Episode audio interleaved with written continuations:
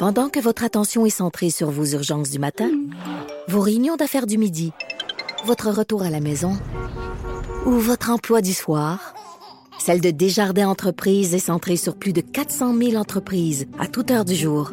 Grâce à notre connaissance des secteurs d'activité et à notre accompagnement spécialisé, nous aidons les entrepreneurs à relever chaque défi pour qu'ils puissent rester centrés sur ce qui compte, le développement de leur entreprise.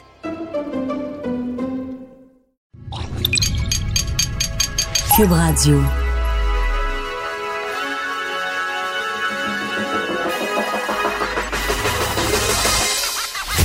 Jonathan Trudeau. Joe, Trudeau. Et Maude Boutet. Franchement dit. Cube Radio.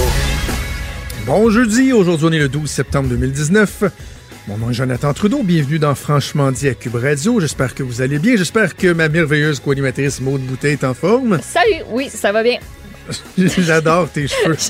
J'ai un coup de cœur volé en disant ça. C'est oui oui, c'est comme euh, mais mais, mais qu'est-ce qui motive comme ce, une- ce style euh, Ce qui motive tout ça, c'est. euh, je les cheveux quand même des assez euh, t'es calme, tranquille là.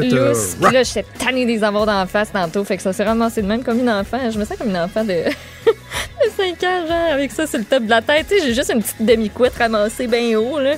Juste pour dire que, que, que c'est moins dérangeant. Un gros problème J'aime ça. ce matin. J'aime ça, j'aime vraiment On règle les affaires. Bon, merci. Ce qu'il y a aussi, c'est que si tu te mettais, euh, tu te peinturais la face tout de blanc, puis tu te faisais des grosses étoiles noires avec euh, du rouge au bord de, de la. tu pourrais un peu imiter Gene Simmons. Ouais, Kiss, ça, ouais, ça serait pas pire. Quand même, bonne comparaison. Je vais y penser pour un futur déguisement d'Halloween, peut-être. Hey, ça s'en vient, ça. Ouais, surtout que t'aimes ça sortir la langue en plus. Ah, Toi qui ouais. fais tout temps des grimaces. Ouais, quand même. Ce serait parfait, ce serait parfait. Voilà. Euh, T'es en forme, oui? Oui, Oui. fait beau. En forme peut-être que ben, Justin Trudeau, hein? Hum, hum, hum. Justin Trudeau, ça n'a pas été une bonne première journée, hein? Hey, non, hein? Non seulement sur les sujets qui ont dû être abordés, puis là, ben, Colin, il est arrivé quelque chose avec son, son autobus puis son avion. Euh, Juste rappeler l'anecdote que je te disais hier, tu sais, les Ouais. détails, la perception. je te racontais qu'en 2008, la campagne euh, du collègue Mario Dumont avait très mal débuté alors que son euh, autobus euh, s'était enlisé dans la boue. euh, après son premier point de presse. Fait que là, c'était la campagne de la DQ sans lise, des images épouvantables. Puis, sans dire que ça scrape tout le reste, il reste que ça donne un, mauvais ton. Mais là, Justin Trudeau, hier, il y a eu, le, le, le SNC Lavalin, le papier du Globe and Mail. Déjà, c'était pas évident. Ça n'a pas été évident sur la loi 21. On va, évidemment, on va en reparler plus tard, là, mais là, en plus, tu sais, un incident qui implique non seulement son avion, mais autobus de tournée aussi, là. C'est comme le double Ouais, dipping. un autre, un accrochage, mettons, pour commencer. Euh, ça s'est passé hier soir. Ils ont euh, atterri à Victoria. Donc, euh, l'avion de M. Trudeau qu'on a vu au début de la journée, nous l'ont montré, bien beau. Euh, puis l'avion venait d'atterrir avant, après avoir euh, transporté M. Trudeau, son équipe et plusieurs journalistes aussi. Il y a un autobus qui s'était stationné à proximité pour transporter tout ce beau monde-là à partir du tarmac. Mais à son départ, l'autobus a tenté de passer sous une des ailes de l'avion. Ça, ça a scratché, ça passait pas. Qu'est-ce qu'il faisait là, en passant, sais? Il s'est dit, bah, j'ai de la place. C'est un tarmac, là. C'est assez lousse, là. Normalement, t'es Oui, pas tout le temps. y on- Je le dis comme ça, l'avion était pas parqué en parallèle, là. Non, non. Il y, y y a probablement qu'il y avait de la place pour passer autour, là. en masse. Et lui, le chauffeur, s'est dit, bah, ça passe, j'y vais en dessous. Et euh, ben, tu sais, on parlait de jeux de mots, tu sais, qu'on peut, d'expressions qu'on pourrait Oui. utiliser. Euh, Est-ce que Justin Trudeau a du plomb dans l'aile? Oh! Oh! J'ai trouvé dans les deux dernières minutes, c'était même pas réfléchi tant que ça. J'adore. Euh, on va analyser le, le lancement de, de la campagne, euh, les premières heures avec Gilles Duceppe tantôt. Je le dis à, à Richard euh, à la fin de son émission. Très content, Monsieur Duceppe, qui va être avec nous à tous les jeudis Ben pendant oui. la campagne électorale pour analyser ça. Ben, ben, ben aimé no- notre échange avec lui la semaine dernière. Donc, on va remettre ça à toutes les semaines au cours des prochaines semaines. Euh, je vais faire un clin d'œil. Parce que là, on vient d'en faire un sur la sur l'autobus. Puis comme genre, le fond et tout ça, on va parler avec M. Duceppe, mais je fais un, un clin d'œil. Tu sais, Maxime Bernier, on est très sévère avec lui, avec raison. Parce que le gars a tenu des propos euh, complètement débiles sur euh, euh, Greta Thunberg. Ça s'apparente presque à du bullying, ce que lui a fait. Juste critiquer Greta Thunberg puis son instrumentalisation, je pense pas que c'est de l'intimidation. Je pense qu'on a le droit de le faire. Il faut que ce soit bien saisi, bien exprimé, tandis que Maxime Bernier, lui, a versé dans quelque chose de très ridicule. Et il a, mangé sa claque aussi. Il a mangé sa claque. Mais ça veut pas dire qu'il a toujours tout faux. Et ce matin, il m'a quand même fait rire sur Twitter. Comment ça? Il y a, euh, bon, certains diront que c'est peut-être pas éthique, mais euh, pas poétique, mais pas espace éthique. Des communications avec des journalistes, normalement, tu sais, t'es pas supposé diffuser ça. Bon, non. tu prends pour acquis qu'il y a un off the record tant que c'est pas convenu que c'est on the record, quoique dans les faits, on devrait jamais euh, euh, prendre pour acquis qu'on est off the record. Mais bref, il y a euh, un journaliste de la CBC qui a envoyé un, un message à l'équipe de Maxime Bernier.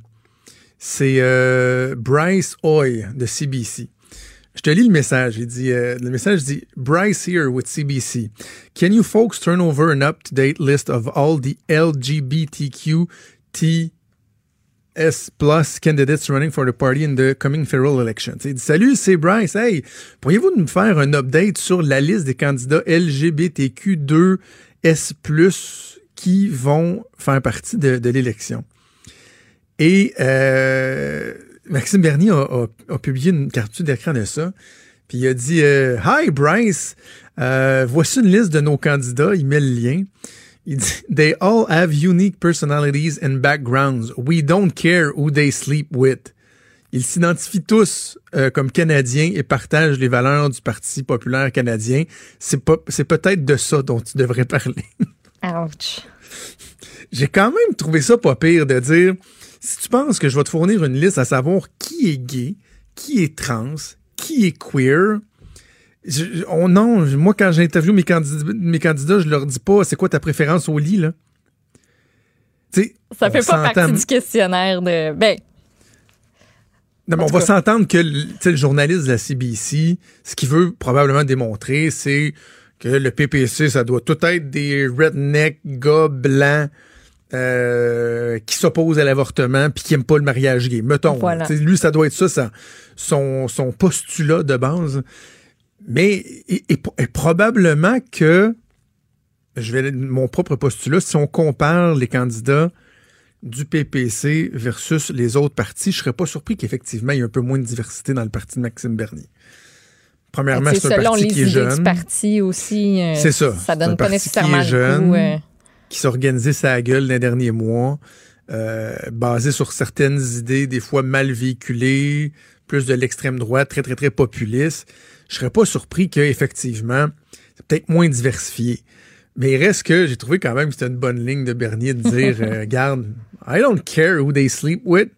Tu sais, parle donc du, euh, du fond. Bref, Maxime Bernier qui évidemment va tenter de faire parler lui de toutes les façons. Avant d'aller en pause, juste une, petite parenthèse sur une annonce qui a été faite ce matin. Euh, par Lionel Carman, le ministre délégué à la Santé, en compagnie de François Legault. Le, la CAQ est en caucus à Rivière-du-Loup aujourd'hui et demain. Et à 8 heures ce matin, ils étaient en annonce, ce qui est quand même assez rare. Là. Tu sais, ton caucus, normalement, tu veux que le focus soit mis sur le caucus. Et ils annonçaient euh, euh, la réalisation d'un engagement qu'ils avaient pris en campagne électorale, c'est-à-dire de financer l'achat de lunettes ou de verres chez les enfants.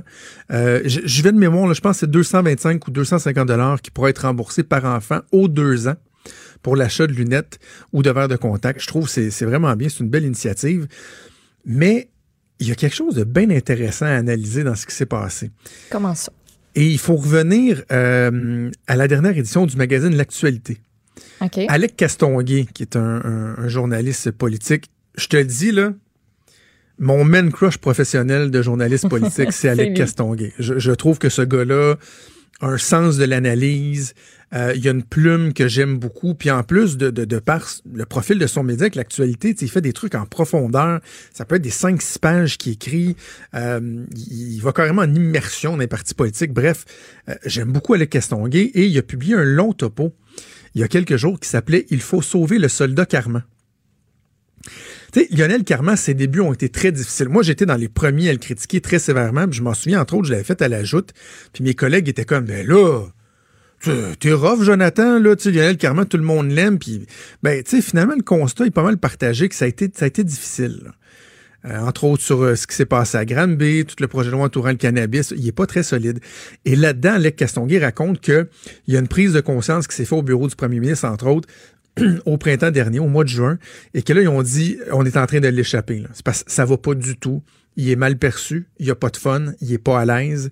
Il faut faire une opération de sauvetage. Donc, ils ont clairé son chef de cabinet ou sa chef de cabinet, remplacé par Jonathan Valois, ancien député péquiste, euh, qui a beaucoup d'expérience et tout ça. Et là, dernièrement, ils ont été chercher Marie Barrette, qui était l'attachée de presse de Pauline Marois à l'époque responsable des communications au cabinet du premier ministre, qui va euh, s'occuper des communications de, de, de, de M. Carman. Et il disait que dans l'analyse qu'il faisait, il disait il faut recentrer M. Carman sur ce qu'il aime.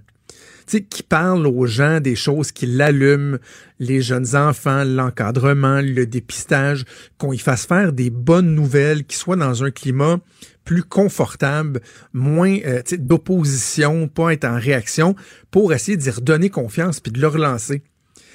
Fait que j'ai trouvé ça vraiment intéressant de voir que Alec Castonguay publie ce papier-là, je pense que c'était vendredi dans l'actualité. Et là, ce matin, un beau jeudi, accompagné du premier ministre, M. Carman, qui raconte à quel point pour lui c'est important les jeunes, la santé euh, oculaire, puis qu'il faut faire un coup de poudre, de leur donner un coup de pouce, puis qui réalise un engagement électoral. C'est rare qu'on est capable de voir vraiment le résultat d'une stratégie de communication bien, bien, bien comme celle qu'Alec euh, Castonguay euh, a, publié, a mis au jour, si on veut et de voir le, le, résultat tangible. Est-ce que ça va marcher?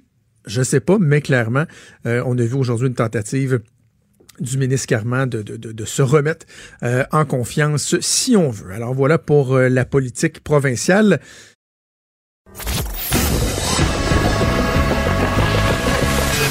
Franchement dit. Appelez ou textez au 187 Cube Radio. 1877 827 2346. La semaine dernière, j'ai eu beaucoup de plaisir à échanger avec Gilles Duceppe, l'ancien chef du Bloc québécois, aujourd'hui également analyste politique. Vous avez été plusieurs d'ailleurs à me dire que vous aviez apprécié ce segment-là. Ben tiens, pourquoi ne pas en faire une habitude pendant la campagne électorale le jeudi?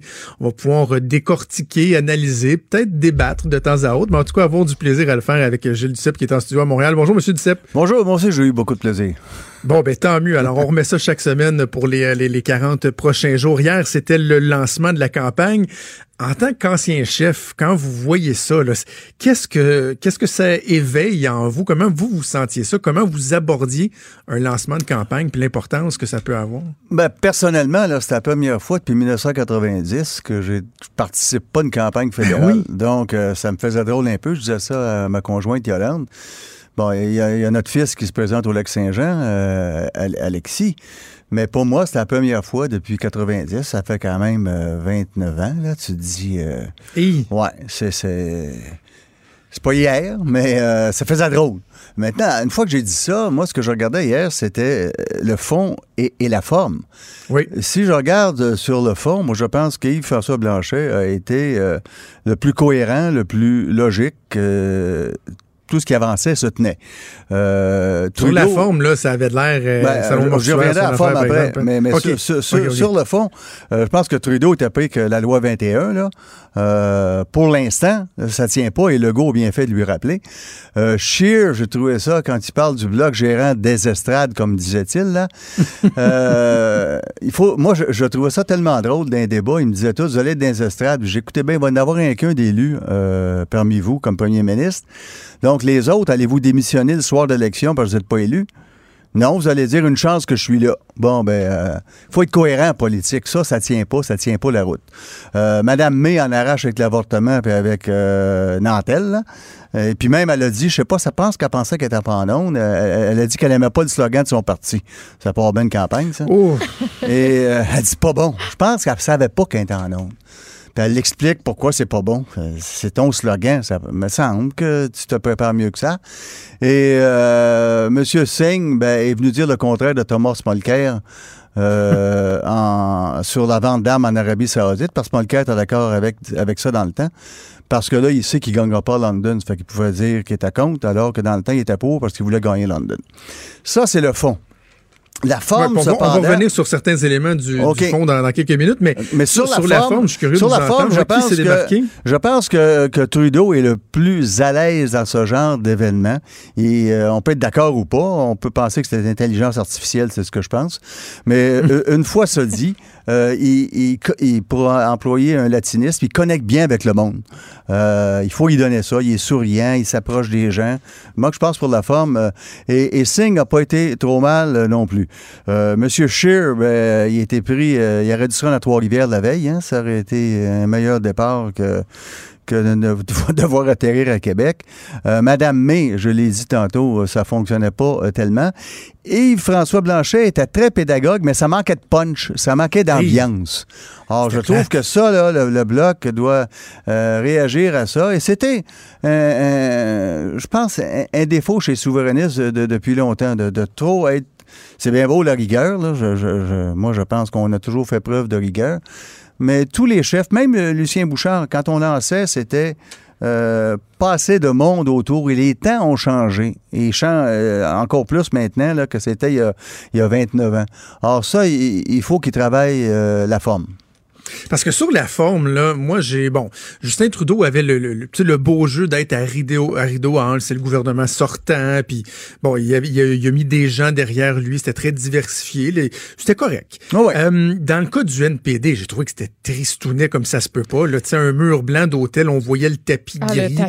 des phases d'enterrement, c'était mauvais, mauvais, mauvais. Le Bloc québécois, ça manquait d'enthousiasme, il aurait dû faire quelque chose de, de, de plus dynamique. Puis, dans le cas des conservateurs, tu sais, je, pour avoir fait quelques campagnes, pas autant que vous, mais tu sais, sur la forme, on se dit, faut que la shot soit belle. On entend souvent ça. La shot était belle, les conservateurs. tu sais, en plein air, le pont La Violette en arrière, le maire tout content de l'accueillir.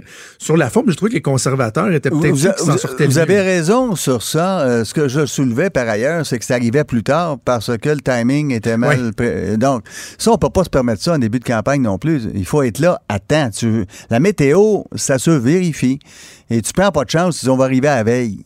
Pour être là, euh, il serait passé immédiatement après Trudeau, hein, ça arrêtait ça, euh, la, situation. Il aurait frappé plus fort à ce moment-là. Alors donc, euh, mais par ailleurs, une fois... Là, vous aviez un petit avantage, là, quand même, M. Duceppe. Vous aviez juste le, le, Québec à couvrir, là. Ah ben ça, c'est... Ben, ben, oui, mais une, fois qu'on a dit ça, on ne le cache pas, là. C'est ça, mais euh, d'autre part, euh, écoutez, quand je regardais Mme May euh, lancer sa campagne à Victoria, parler de l'importance de l'environnement, à Victoria, savez-vous, Victoria, les eaux usées, combien de fois ils envoient ça dans le Pacifique par année? Ils sont venus dénoncer la situation à Montréal. Là. Quand 365 jours par année, il n'y a pas d'usine d'épuration. Puis tu lances une campagne là en disant c'est important l'environnement pour nous. Euh, il y, a un problème dans la demeure, comme disait l'autre. Avec ces baleines gonflables. Ouais. Les baleines gonflables. on va parler de, la loi 21 parce qu'au Québec, c'est ce qui a retenu l'attention. Si vous voulez bien, on va écouter tout d'abord euh, un extrait de, la réponse un peu mollassonne que Justin Trudeau a donnée quant à savoir s'il avait l'intention éventuellement de contester la loi 21. Pour l'instant, nous ne trouvons pas euh, que nous trouvons que c'est contre-productif euh, pour un gouvernement fédéral euh, de s'engager directement dans cette cause. Et un peu plus tard dans la journée, François Legault, qui a fait ni une ni deux euh, à la fin de son Conseil des ministres, a fait un point de presse et il avait ce message-là à envoyer aux différents chefs de parti. Ce que je leur demande, c'est de s'engager, pas juste pour l'instant, pour de bon, à ne jamais contester la loi qui interdit les signes religieux pour les personnes qui sont en autorité. C'est aux Québécois de choisir Monsieur Duceppe, est-ce que la réponse de Justin Trudeau peut tenir la route pendant 40 jours? Absolument pas, ça n'a pas de sens. Et, la preuve en est qu'il conteste la loi 99 sur le droit du Québec de décider lui-même de son propre avenir. Et il y a eu une motion unanime à l'Assemblée nationale. Les libéraux votant pour le fait que c'est au Québec de décider un appui à la loi 99 votée sous Lucien Bouchard. Or, M. Trudeau est en cours le gouvernement fédéral disant que ça prend l'accord de sept provinces représentant 50% de la population dans un mémoire déposé à la Cour suprême en anglais seulement. Or, euh, il se prépare à faire la même chose. Bien sûr, pas, pas en première instance. Le fédéral fait jamais ça, ou très rarement ça. Mais quand c'est rendu en, cour d'appel ou en, en, cour suprême, c'est là qu'il intervient. Or, ce qu'il nous dit, c'est que ça serait contre-productif d'intervenir maintenant, c'est-à-dire durant la campagne électorale, parce que ça me ferait perdre des votes. Ça, ah c'est l'hypocrisie totale parce qu'il va le faire par la suite. Euh, Monsieur Scheer, lui, veut rétablir le, bureau de la liberté religieuse. Donc, ça financerait des causes semblables à, celle-là euh, en Cour suprême. Euh, Madame May dit que ces, députés ont, toute liberté d'intervenir et, et M. Singh euh, je sais pas combien de députés il risque de faire élire, là, mais euh, il, va être pris tantôt à avoir un député qui va s'élever contre ça, puis il va dire une chose en anglais, puis une chose euh, en français. Ça, ça va être Sing in Canada, puis Another Song in Quebec. Oh, que j'aime ça.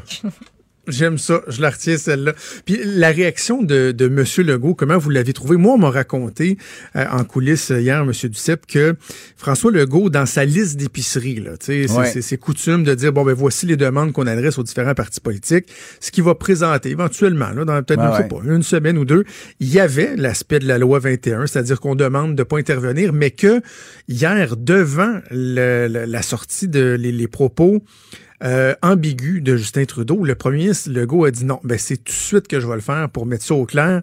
Comment vous avez trouvé au niveau stratégique la sortie de François Legault? Moi, je pense qu'il a, a, tout à fait raison, parce que sans ça, l'autre euh, va se dire euh, le Québec ne réagit pas, donc il n'y a pas de problème. Voyez, ils n'ont pas réagi. Voyez, ils n'ont pas réagi. Puis à force de dire ça, là, les gens vont se dire ben non, il n'a pas réagi. Puis dans les demandes, celle-là va passer, aurait passé plutôt inaperçue, alors que là, il, a mis, il a mise euh, de, l'avant. Et moi, je trouve pas ça ambigu de la part de M. Trudeau. Ce qu'il nous dit, c'est exactement ce qu'il va faire. Pour l'instant, c'est pas le temps, je perdrai des votes. Mais just watch me, comme disait son père, par la suite, m'a fait comme je fais la loi 99, m'a fait comme j'ai fait dans je ne sais combien de cas pour remettre en question euh, les pouvoirs du Québec. Puis il y a toujours le pouvoir de désaveu. Et ça va être inter...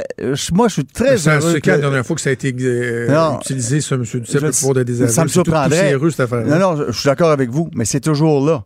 Et il peut dire, je pourrais toujours l'utiliser, mais je ne le ferai pas par respect pour les tribunaux, donc je vais aller devant les tribunaux. Voyez-vous? Ça sera pas moi, ça va être les juges. Ça, c'est la carte a des mains.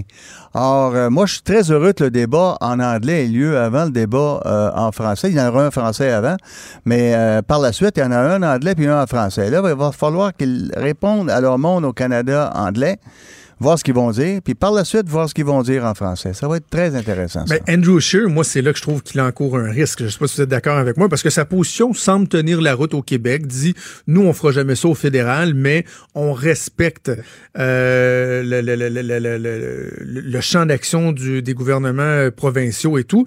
Mais cette réponse-là, elle devra être la même ailleurs dans le Canada, ben où elle risque d'être moins bien reçue. Qui plus est, qui plus est, Andrew Scheer dit, écoutez, là, si on décide qu'Énergie S passe, le Québec aura rien à dire, alors que M. Legault dit, ça, je suis pas d'accord avec ça. Est-ce qu'il va respecter le pouvoir du Québec dans ce cas-là? Comment pourrait-il le faire face à la loi 21 puis pas le faire face à Énergie? Pas parce que je suis contre les oléoducs, mettons ça clair. Là. Mais hmm. celui-là, le, pétrole n'est ni consommé ni raffiné au Québec. Il fait seulement que passer à travers le Québec. Ça réduit pas le nombre de, wagons d'aucune façon. Alors, c'est pour ça que M. Legault est contre. Ça apporte énormément de danger à l'environnement. On, on, hériterait de tous les risques sans avoir aucun profit. Est-ce que M. Scheer, qui dit vouloir respecter les décisions des provinces, va respecter euh, celle-là de M. Legault? Là, il va être dans le trouble au Québec, puis il va être dans le trouble au Canada avec sa position sa loi 21. SNC-Lavalin, bon, Global Mail hier qui ressort une autre histoire. On apprend que la GRC veut enquêter à savoir s'il y a obstruction de justice, mais on refuse de lever le, secret ministériel. Ce matin, Global Mail revient à la charge en nous apprenant que Jody Wilson-Raybould a été rencontrée pas plus tard que euh, hier ou avant-hier par la GRC, euh, elle aussi, pour la même raison. Jusqu'à quel point ça peut revenir hanter euh, Justin Trudeau? Moi, je pense que ça va jouer de façon différente au Canada et au Québec. Au Canada, on dit c'est épouvantable, il faut mettre fin à cette compagnie-là. Euh, et euh, dans le fond, faire ce qui est assez imbécile, de fermer la porte aux valeurs d'ici pour l'ouvrir aux valeurs d'ailleurs. Parce que l'OREM, là, les compagnies qui ont eu le contrat, dont Siemens, ils ont tous eu des accords de réparation dans leurs pays respectifs. Alors, euh, moi, je suis bien d'accord pour ceux qui ont commis les gestes illégaux, des punir, mais pas punir tout le monde. Ça prend un accord de réparation. C'est la sauge intelligente à faire que font les autres pays. Au Québec, ça va être ce raisonnement. Dans le reste du Canada, ça va être, euh, ça n'a pas de sens. Euh, il est intervenu pour aider le Québec. C'est comme ça que ça se joue là-bas. On se compte pas d'histoire. Oh, Monsieur Duceppe, s'il vous plaît. Comment ça? Ben, est-ce que la fin de la phrase, là, pour aider le Québec, c'est vraiment ça? Parce que moi, là, je. Je veux dire, je dis pas, je, dis pas que. Il reste qu'il enfreint la loi, là. Tu sais, le ben commissaire ben oui, il a pas du Québec bashing quand il dit non, Justin Trudeau enfreint la loi. Il a enfreint la loi. Non, non, mais je, je, je ne je, vous dis pas que j'appuie ce que Trudeau a fait. Pas du tout. Je vous dis comment ça va être joué. Alors, je pense que Trudeau a agi de façon tout croche dans ça si on enfreint la loi, il est aussi, hmm. il est pas mieux que ceux qui ont enfreint la loi chez euh, SNC-Lavalin. Il y avait moyen de faire autrement. Et le moyen de faire autrement, ça aurait été de débattre ouvertement de ces accords de réparation inscrits dans le, le, le, bill omnibus qui était le budget. Et Mme Raybald Wilson n'a pas dit un mot sur ça, a voulu faire passer ça en sourdine. On aurait dû débattre ça à fond. Justin Trudeau a agi de façon tout croche. Et s'il a agi illégalement, mais qu'il en, subisse les conséquences. Mon propos, c'était pas de dire de, le blanchir, c'est de dire comment ça va jouer au Canada, comment ça va jouer au Québec, c'est bien différent. Mais je ne pas Trudeau du tout. Je pense qu'il a démontré, euh, c'est un laisser-faire total, une mauvaise gestion. Et euh, pour reprendre des propos de Tasha Caridine, quand, quand M. Bott s'est parti, euh, certains ont dit il vient de perdre son bras droit. Et Tasha Caridine a dit c'est pas son bras droit qui a perdu, c'est son cerveau. oui. Je trouve que c'est une bonne ligne. Ben, et, d'ailleurs, quelques mois après, euh, en déroute, ils ont comme pas eu le choix ben. d'aller rechercher euh, M. Boss comme si personne n'était capable d'avoir des bonnes idées de, tenir le gouvernail dans ce parti-là. En terminant, M. Duceppe, bon, euh, le lancement, là, je pense que tout le monde est unanime, unanime à dire que la première journée, c'est sûrement pas Justin Trudeau qui l'a gagné. Mais ça peut donner la mesure, ça peut créer des momentum. On s'entend qu'une campagne de 40 jours, il n'y a absolument rien de joué, puis tout peut arriver, surtout qu'on ne peut pas prévoir l'imprévisible.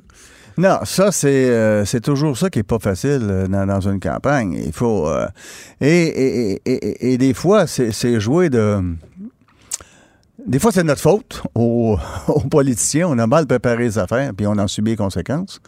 Euh, c'est arrivé, je me rappelle de la campagne de 97. Moi, aller visiter une fromagerie. Je parle pas du chapeau, mais qui était contre euh, le fromage au lait cru. Puis alors qu'on se battait pour, c'était pas l'idée du siècle. D'autres fois, je me souviens d'avoir été à Kitsisakik, euh, où ils ont, ils ont pas l'eau courante, les autochtones algonquins de cette réserve, alors qu'il y a un réservoir d'Hydro-Québec à côté. C'est assez épouvantable. On a montré tout ça. Et j'avais amené, c'était pas pour gagner des votes, je faisais ça. je leur avais promis avant de démontrer leurs conditions en campagne électorale. Donc, je gagnais pas de vote là, c'était clair. Mais les journalistes, cette fois-là, n'ont pas été très corrects parce qu'au lieu de démontrer la situation qui sévissait là, l'autobus avait eu une crevaison. C'était ça la, nouvelle le soir. J'ai pas trouvé ça très sérieux. Donc, tout peut arriver.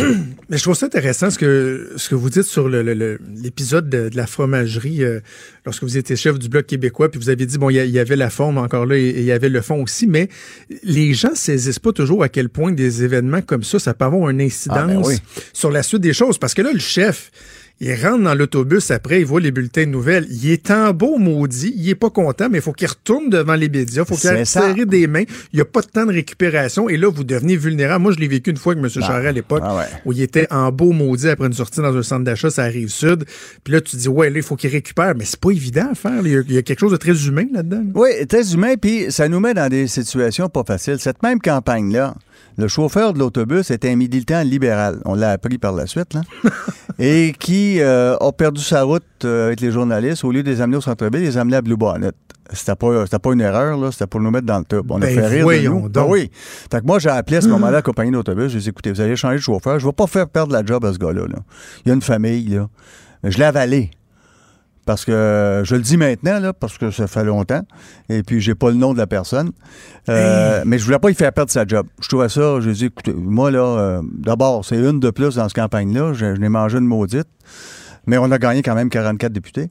Euh, mais j'ai dit, congédiez-les pas, mais changez-le, parce que c'est pas comique, là. Il nous joue dans le dos. Tu sais, là, se tromper de route trois fois, nous amener à Blue Bonnet plutôt qu'au centre-ville de Montréal. C'était pas sérieux. Euh, mais je voulais pas toucher sa famille parce que tout le monde a une famille, puis tu mérites ben pas que les enfants en subissent les conséquences. En terminant rapidement, un mot sur le lancement de la, campagne de votre fils, Alexis, au Lac-Saint-Jean. Ça, ça, a-tu bien été? Je pense que ça a bien été, mais je vais vous dire, je trouve qu'il est, très courageux parce qu'Alexis était en cinéma depuis 20 ans, radio-télévision. Hein? Il a gagné deux Gémeaux avec les belles histoires. Et ses beaux-parents ont eu de graves problèmes de santé au lac Saint-Jean. Ils ont, eu, ils ont été trois mois dans le coma il y a 24 ans. Puis là, ils, ont, ils sont plus vieux. Euh, ils sont dans, au-delà de 70 ans, tout comme moi. Puis ils n'arrachent. Fait que sa femme a dit on monte avec une de ses sœurs et aider au lac Saint-Jean, rejoindre la troisième sœur qui est avocate là-bas pour s'occuper des parents. Fait qu'Alexis, qui avait une compagnie avec un partenaire, euh, pendant un an, a cherché un partenaire pour le remplacer, ce qui fait qu'il vivait chez nous. Euh, il faisait Alma, Montréal, trois semaines. Et quand il a réussi à trouver un partenaire, c'était épuisant, ça. Il a tourné là-bas. Le, cégep de Jonquière, pour, il offrait un job de, un poste de professeur, mais temporaire. Il s'est dit, je peux pas avec trois enfants prendre quelque chose de temporaire. Il est rentré en usine chez Résolu, ce qui n'était pas dans, dans ses cartes, là. Euh, mais le salaire est très bon. Ce qui fait que hier, euh, il a travaillé, il a fini de travailler ce matin à 6h30, il m'a appelé, il a ah fait 12 heures. Il avait dormi 4 heures sur 48. Là, il tombe en congé sans solde à partir d'aujourd'hui. que, quoi qu'il arrive, je le trouve très courageux. Oui, oui, et tout, très courageux. Euh, il y a un ancien candidat libéral qui a dit qu'il était parachuté de retourner chez lui à Montréal. Je trouve ça épouvantable, ça. Ouais, Parce que voilà, un gars de Montréal qui choisit le lac Saint-Jean, on a trop souvent l'inverse du monde du lac qui choisit Montréal.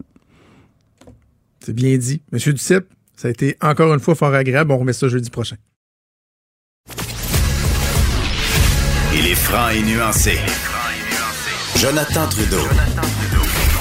La politique lui coule dans les veines. Vous écoutez Franchement dit. Alexandre Turgeon est directeur général du Conseil régional de l'environnement. Et on va parler avec lui de développement, tiens, tiens, développement routier, troisième lien, et surtout le torchon qui semble brûler entre certains acteurs, dont lui et la ville de Lévis et son maire Gilles Lehouillier. Il est en ligne, on va aller le rejoindre, Alexandre Turgeon. Bonjour, Monsieur Turgeon. Bonjour. Bon, euh, remettons les choses dans leur contexte avant de débuter notre discussion. Gilles Lehouillier, le maire de Lévis, il y a quelques jours, euh, s'est attaqué à certaines élites, dit-il, de Québec et de Montréal qui tentent de nuire au projet de développement de troisième lien. Ce à quoi vous avez répondu que le modèle de développement euh, de Lévis se comparait à un cancer. Vous avez dit Lévis, c'est le dernier exemple à suivre, c'est le tout à l'automobile. C'est des voleurs et des, et des resquilleurs qui veulent refiler la facture à tout le Québec. Il y a le maire de Lévis qui n'a pas trop trop apprécié. Il était en entrevue avec nous hier. On va écouter, puis on revient ensuite. Il représente le Conseil régional de l'environnement, un organisme entièrement financé par l'État, de deniers publics. Il a des contrats avec la communauté métropolitaine, dont je suis le vice-président. Il vient d'insulter l'ensemble de la population de Lévis. Moi, je n'ai jamais vu quelqu'un dans un organisme aller aussi loin que ça et insulter une population tout entière euh, par rapport à un projet qui nous tient à cœur.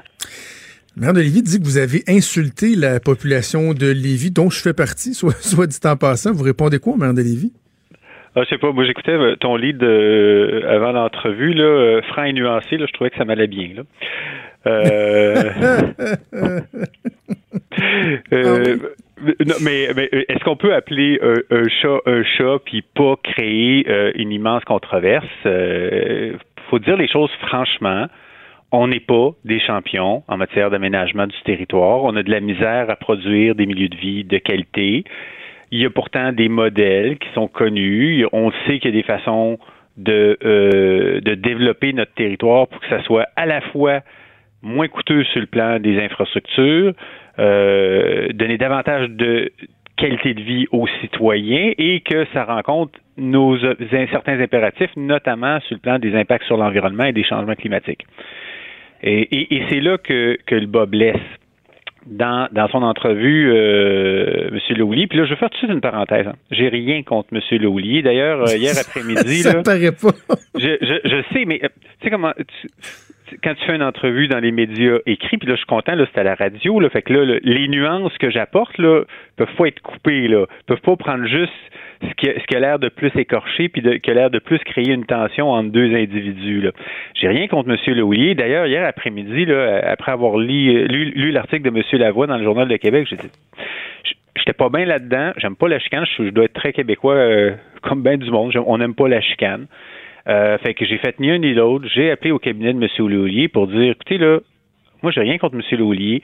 On a le droit de pas être d'accord sur plusieurs dossiers, mais on est capable de se parler, puis on est capable d'exprimer nos désaccords sans sans s'insulter euh, respectivement. Ceci dit, quand je dis que le modèle de développement de Lévis, je fais une image forte euh, quand je compare ça à un cancer. Euh, c'est pas pour insulter euh, les gens qui vivent à Lévis. D'ailleurs, ma famille, mes ancêtres, ils viennent de Lévis. Euh, j'ai rien contre Lévis. C'est plus de dire le pattern de développement que Lévis répète et accélère depuis 40, 50 ans, c'est un pattern du pas mal tout à l'automobile, un pattern où même quand on a de la densité, on n'a pas les avantages de la densité parce que y a pas de, on, est obligé d'aller en auto dans des power centers pour euh, aller dans les commerces. Alors, c'est c'est pas vrai de dire que on, retrouve des plus beaux les plus beaux exemples d'aménagement du territoire sont à Lévis. Euh, au contraire, on est capable de montrer. mais, mais, mais, Lévis, mais n'est pas ça. Je veux dire, on a ces mauvais exemples d'aménagement-là, on les retrouve dans des petites villes de 3000 habitants comme dans, les, grandes, les, grandes agglomérations. Et, mais, monsieur le défi, c'est qu'on on, on peut offrir autre chose. Puis les élus municipaux, comme le gouvernement du Québec, qui ont des responsabilités partagées en matière d'aménagement, devraient travailler à améliorer les choses, alors que actuellement, ben, ce que je constate, ce que je vois, Lévis, c'est qu'on travaille à les détériorer d'un point de vue notamment des coûts pour la ville. Euh, quand la ville se développe à faible densité, elle le sait. Les fonctionnaires à la ville savent qu'ils font à perte quand ils développent à faible densité, que c'est pas rentable, que vous qui habitez déjà à Lévis, vous payez pour les, votre compte de taxes, il va être, il va coûter de plus en plus cher parce qu'on est en train de faire du développement pas rentable euh, dans, des nouveaux quartiers pour répondre aux besoins de certains promoteurs. Mais, mais, mais non, mais je, je, vais intervenir, c'est pas un monologue, M. Turgeon. Je vais intervenir sur un instant. Là.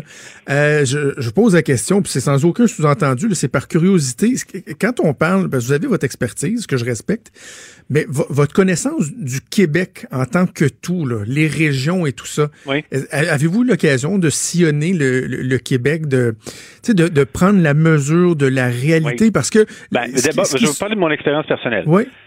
D'abord, j'ai euh, vécu euh, je suis né à Québec, j'ai grandi à Québec, je suis, mais j'y suis revenu seulement en, en, 93. Entre-temps, j'ai vécu euh, huit ans à Montréal, huit ans à Rouen-Noranda, trois ans à Hull. Euh, j'ai passé mes étés dans les basses Laurentides et dans le Bas-Saint-Laurent, puis une partie de mes étés euh, à Lévis également. puis et, depuis que je suis professionnel, j'ai été appelé à parcourir toutes les régions. La seule région où je suis jamais allé, que j'ai jamais exploré, là, c'est le Nouveau-Québec. Mais, mais, mais les 16 autres régions au Québec, je les ai vues, je connais les villes, j'ai rencontré des intervenants, j'ai donné des formations. C'est quoi, c'est quoi votre, votre, votre lecture, votre compréhension de l'enjeu de l'occupation du territoire? Parce que quand on regarde des urbanistes parler, euh, des gens qui font la, promotion du transport en commun. Puis je, le dis là, tout de suite, d'entrée de jeu, je, ne suis pas contre le transport en commun. Ce n'est pas ce, dont il s'agit. Mais il y a tout l'enjeu de la densité urbaine, puis du développement, puis de l'étalement urbain. Le Québec, là, c'est grand en titi. L'enjeu de l'occupation du territoire, c'est une question qui nous a longtemps, longtemps occupés. Et là, maintenant, faudrait toujours, faudrait jamais développer. Dès qu'on parle de développement, d'étalement, c'est mal, mal, mal, mal, mal. Faudrait faudrait jamais faire ça. Il faudrait tout se stacker dans un tas, dans trois, quatre villes, puis se promener en transport en commun. Cette réalité-là, elle s'applique pas partout sur le territoire du Québec. Bien, d'abord, on fait l'enjeu là, c'est pas pas un enjeu de densité parce que de densité, on en fait partout. Euh, l'été passé, j'étais allé faire du vélo. Euh, je faisais du vélo, puis j'arrive à Pont-Rouge, puis paf, une tour de 14 étages en plein cœur du village là. Euh, fait que la densité, on en trouve partout. Le problème, c'est pas est-ce qu'on fait de la densité, c'est le problème, c'est est-ce qu'on en fait de, l'intéressante et est-ce que quand on fait de la densité, est-ce qu'on donne de l'avantage pour les citoyens qui choisissent cette densité-là? Normalement, quand tu choisis de la densité, tu devras avoir davantage de commerce de proximité puis être capable de faire davantage de, de choses à pied. Mais la majorité du temps au Québec, c'est pas le cas. Quand tu choisis de la densité, tu devras avoir davantage d'espace vert euh, sous forme de parc, des espaces partagés, euh, parce que tu n'as pas ta, cour privée à toi. Bien souvent, malheureusement, c'est pas le cas. Alors nous, ce qu'on dit, c'est il faut. Puis euh, quand, je donne des formations sur les bonnes pratiques en matière de management du territoire, ben on montre différents exemples euh, au Québec, mais souvent étrangers, parce qu'on a plus de bons exemples à l'étranger à montrer, euh, pour montrer comment on pourrait faire les choses autrement. Euh, et ça, c'est la responsabilité des villes d'essayer de renverser les, tendances puis les, patterns de développement. Faut dire qu'au Québec, ceci dit, on est assez peu outillés. Hein? Euh, les villes, normalement, c'est à travers le monde, c'est la responsabilité des villes de choisir c'est où qu'ils vont se développer, c'est où qu'il va avoir de nouvelles rues, euh, quel type d'occupation, euh, ça va être quoi l'implantation des bâtiments.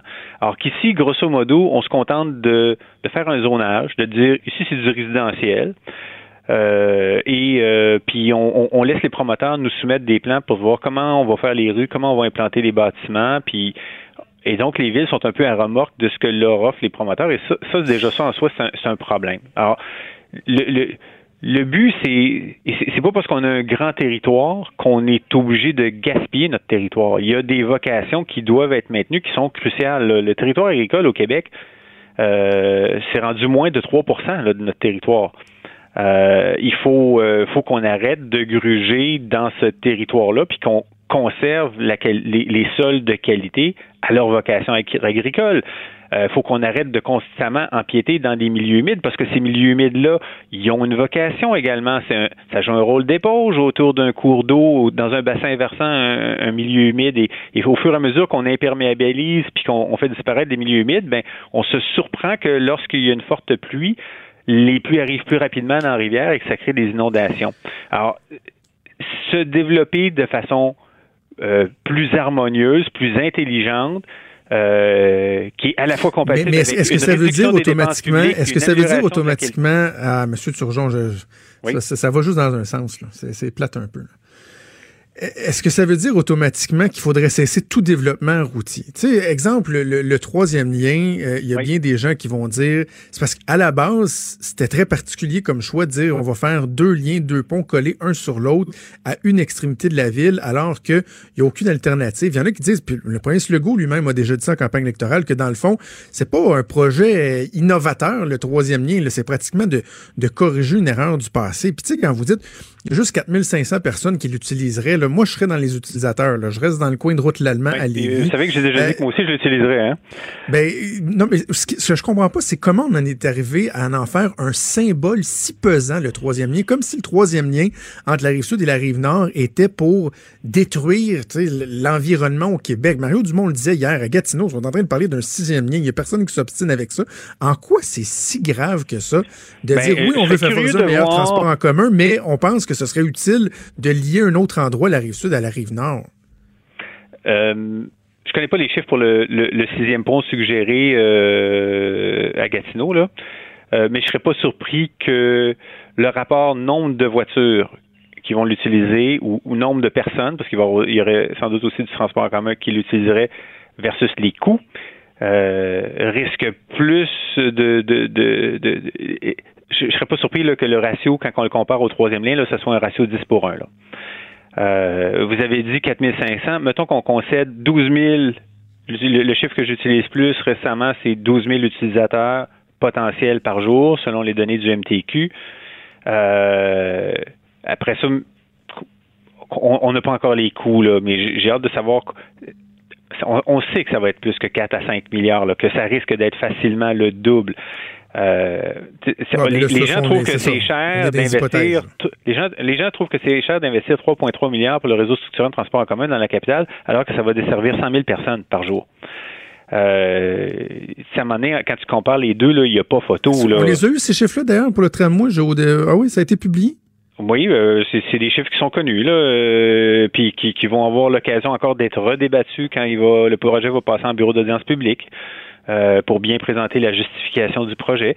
Euh, quand, tu as des comparaisons comme ça, c'est parce que ça fait pas de, de, de, sens en plus, le troisième lien. là où on veut l'installer en plus, à, je sais pas où vous restez puis où vous travaillez, mais mais euh, moi quand je vous dis je vais l'utiliser, c'est que moi moi je reste dans l'arrondissement de la cité et j'ai un chalet dans le Bas-Saint-Laurent. Alors quand je reviens du Bas-Saint-Laurent, 5, 6 fois, 8, 10 fois par année, je vais le prendre. Est-ce que je, veux qu'on construise un, troisième lien pour répondre à mon petit caprice une dizaine de fois par année? Mais non, mais, c'est pas vous, c'est pas vous le public cible. Euh, vous le public cible. Monsieur Turgeon, Monsieur Turgeon depuis, quelques semaines, là, quand je m'en reviens à la maison, là, euh, quand j'ai pas de télé à faire dans la fin de la journée, là, je reviens des fois dans le milieu de l'après-midi vers Lévis ça arrive presque une journée sur deux, des fois même ça a été deux journées sur trois, où le trafic en direction ouest recule jusqu'à la route L'Allemand. Vous êtes en train de me dire qu'il n'y aurait pas de masse critique qui choisirait de contourner, de passer, que ce soit avec piège ou pas. C'est il y a le besoin. Demandez aux gens de Lévis, il y en a un besoin. Euh, ben encore une fois, combien de milliers d'utilisateurs on juge que c'est justifié par milliards de dollars investis dans une infrastructure. OK. Euh, attendez, non, je reprends la balle au bon. Laissez-moi reprendre la balle au bon un instant, M. Turgeon, s'il vous plaît. je reprends la balle. Ah, M. Turgeon, un instant. On dit que ça avait de l'allure, là. M. Turgeon, je, vais faire un parallèle. Euh, je dis toujours qu'il ne faut pas opposer le tramway au troisième lien. Là. Mm-hmm. Vous avez dit dans le cas du tramway, projet pour lequel il y a déjà 3,3 milliards qui ont été octroyés. Vous avez dit oui, oui, il y a des chiffres, puis dans le cas du BAP, là, on va avoir l'occasion de les présenter, puis d'en débattre. Pourquoi ça pourrait pas être le cas dans la même chose dans le cas du troisième lien? Le gouvernement a juste annoncé une intention et déjà c'est démoli. Pourquoi on pourrait pas attendre qu'il y ait le BAP, puis qu'on puisse débattre des chiffres, puis des coûts, puis non, tout de suite, il faut le démoniser et dire que c'est la pire affaire qu'il y a jamais eu dans l'histoire. Mais on les connaît, les chiffres. Le, ministère des Transports l'a présenté récemment, l'enquête origine-destination au printemps. Là. Euh, on, les, on les connaît, les chiffres, puis les journalistes posent les questions, puis on n'a toujours pas de réponse, puis on, sait pourquoi on n'a pas de réponse. C'est parce qu'il n'y a pas de bonne justification. Ils sont où les utilisateurs? Tu sais, on euh, pour, pour, pour, justifier le, pour justifier ça. On les connaît, les chiffres. On parle de 12 000 utilisateurs, là, selon les L'enquête origine-destination était un portrait de la situation actuelle. À ce compte-là, je vous dirais que dans le cas du tramway, s'il n'y a pas de projection, on va regarder les chiffres du transport en commun dans les dernières années à Québec, puis ça diminue d'année en année. Bon, puis on sait que sur le, le métrobus, le métrobus, le 800-801, on sait qu'on est à saturation depuis 20 ans à 53 54 000 passagers parce que les autobus se nuisent un l'autre, puis que ça prend, faut passer un mode supérieur d'offre de desserte en transport en commun pour être capable de transporter davantage de personnes. Fait que, mais on est déjà à 55 000 dans le cas du transport en commun. Là. Alors que quand on parle des deux ponts à l'heure de pointe, là, ben, euh, je vous rappelle hein, qu'il y a juste 21 000 automobiles qui veulent traverser le pont, les deux ponts de la rive sud vers la rive nord à l'heure de pointe de 6 h à 9 h le matin. Juste 21 000, mais ça refoule. Ça prend une heure et dix à partir de Lévis puis se rendre dans le centre-ville de, ça Québec. quand, je veux revenir à Québec de la rive sud de, du Bas-Saint-Laurent, euh, moi aussi, je me, suis fait, je me fais fréquemment pogner, puis ça jam avant président Kennedy. D'ailleurs, une fois cette année, j'ai décidé d'aller prendre le traversier. Euh, et euh, et, dans l'autre direction, c'est la même chose pour peu importe le chemin qu'on on, prend pour sortir de la ville à l'heure de pointe en fin de journée pour traverser les ponts. Ça prend du temps pour se rendre au pont. Mais c'est jamais ces ponts hein, que ça jamme, sauf qu'il y a un accident. là. Dès que tu embarques sur le tablier, là, ça accélère, puis tu es rendu à 100 km h puis euh, ving vang, t'es l'autre bord. OK, M. Turgeon, avant de vous laisser, avant de vous laisser parce que le, le, le temps file, là, vous avez dit tantôt, bon, euh, je, je, peux plus nuancer mes propos à la radio par rapport à dans un article de journal. Euh, moi, je lis textuellement que vous avez dit, en parlant de M. Lehoyer, des élus comme ça, je les destituerais et je mettrais des villes en tutelle. Vraiment? Vraiment? Ben, écoutez, moi, je pense qu'il faut qu'on change notre rapport euh, entre le gouvernement du Québec et les villes, puis qu'on soit davantage exigeant sur nos attentes. Parce que, je l'ai dit au début, l'aménagement du territoire, c'est une responsabilité partagée. Et moi, ce que je constate, c'est que il y a, y a des élus de très grande volonté à travers le Québec, dans plein de villes, et, il y a aussi, à mon sens, des villes qui abdiquent leur responsabilité en matière d'aménagement ou ne comprennent pas leur responsabilité en aménagement. Puis ici, c'est une image forte là, quand je dis qu'il faudrait les destituer puis les mettre en tutelle. On n'arrivera pas là, on s'entend. Mais en même temps, le message, c'est si vous voulez pas les assumer, vos responsabilités en matière d'aménagement, confiez-les à quelqu'un d'autre. Dites au gouvernement de les reprendre, ces responsabilités-là. La responsabilité en matière d'aménagement, c'est pas de dire Hey, go, go, go, je veux que le développement se fasse chez nous, je veux battre Saguenay, je veux que ça soit moi qui ai le plus d'unités d'habitation qui se construisent chez nous. Le mandat des villes, leur responsabilité, ce que le gouvernement du Québec leur a dit depuis plus de 20 ans, c'est qu'il faut travailler à réduire la dépendance à l'automobile. Mais si, à chaque année, on ajoute des nouveaux quartiers qui sont encore plus dépendants de l'automobile. Comment la ville a fait pour contribuer à cet objectif-là que le gouvernement lui a donné? C'est zéro. Et c'est dans ce sens-là que je dis que les villes et des élus, souvent, n'assument pas leurs responsabilités en matière d'aménagement. oui, ils s'occupent d'aménagement du territoire, oui, ils s'occupent de règlement de zonage, oui, ils offrent des, ils offrent des permis de construction, mais ils n'orientent pas le développement à la façon dont on s'attendrait qu'elle euh, le fasse en fonction des impératifs économiques et environnementaux. Puis de, et de qualité de vie. Il n'y a, pas, a pas de perdant à mieux faire l'aménagement du territoire. Hein? OK, je, je sais. Donc, il ne doit pas nécessairement être destitué. Moi, en tant qu'animateur de radio, si je pense pas la même chose que vous, j'ai le droit d'avoir un micro quand même. On a le droit d'être en désaccord. Hein. C'est ça que j'ai dit. Puis c'est pour ça que j'ai essayé de contacter, puis que je vais continuer d'essayer de contacter M. Louis. J'ai rien contre lui, puis je pense que moi, je vais arrêter ça, là, de, de, de de répliquer par médias interposés là puis je veux je veux je vais rester franc sur ce que je pense tu sais c'est pas c'est pas son enfant là que j'ai dit qui était lettre là euh, tu sais c'est sa ville que les quartiers offrent une piètre qualité de vie dans bien des cas puis dans bien des nouveaux quartiers. Alors, euh, tu sais, c'est pas c'est pas une attaque contre lui personnellement, c'est pas une attaque contre les citoyens de Lévis, c'est une un, un, appel à on est capable de faire mieux en aménagement du territoire, puis qu'il n'y ait pas de perdant, qu'on soit gagnant comme citoyen au niveau de la qualité de vie, que ça coûte moins cher à nos villes et à nos gouvernements en infrastructure, et en, en plus qu'on réponde aux impératifs environnementaux pour réduire les émissions de gaz à effet de serre. Alexandre Surgeon, directeur général du Conseil régional de l'environnement, ça a été un plaisir de débattre avec vous. Oui, vous avez été très agréable, je vous remercie. Merci, au revoir. Euh, donc, Alexandre Surgeon. Euh, au moins, on a mis quelques faits au clair et je rappellerai en terminant que la ville de Lévis est, euh, est, perçue par ses citoyens comme, et par les citoyens au Québec comme étant la ville où il fait le mieux vivre au Québec. On fait une pause. Il est franc et nuancé. Jonathan Trudeau. La politique lui coule dans les veines. Vous écoutez Franchement dit. Maude, on va faire ça assez rapidement parce qu'on a pris euh, du retard. Euh, peut-être me parler de, François Legault qui, euh, ce matin, en conférence de presse, a déclaré qu'une commission d'enquête sur la police, il n'y en aurait pas. Oui, ils sont du côté de Rivière-du-Loup pour leur caucus précessionnel. Il a été questionné par rapport à l'idée qui avait été évoquée notamment par le PQ, donc d'une commission d'enquête pour faire la lumière autant sur la crise de confiance qui affecte l'UPAC, la Sûreté du Québec, le directeur des poursuites criminelles et pénales. Lui a dit J'ai confiance aux gens qui sont en place. On va s'assurer que les prochains dirigeants vont être nommés par un vote du deux tiers, donc deux tiers de l'Assemblée nationale. Euh, il veut pas voir une commission enquêter sur les enquêteurs dit que c'est une responsabilité qui revient déjà au bureau des enquêtes indépendantes. Il dit, je pense pas qu'il faut en ajouter.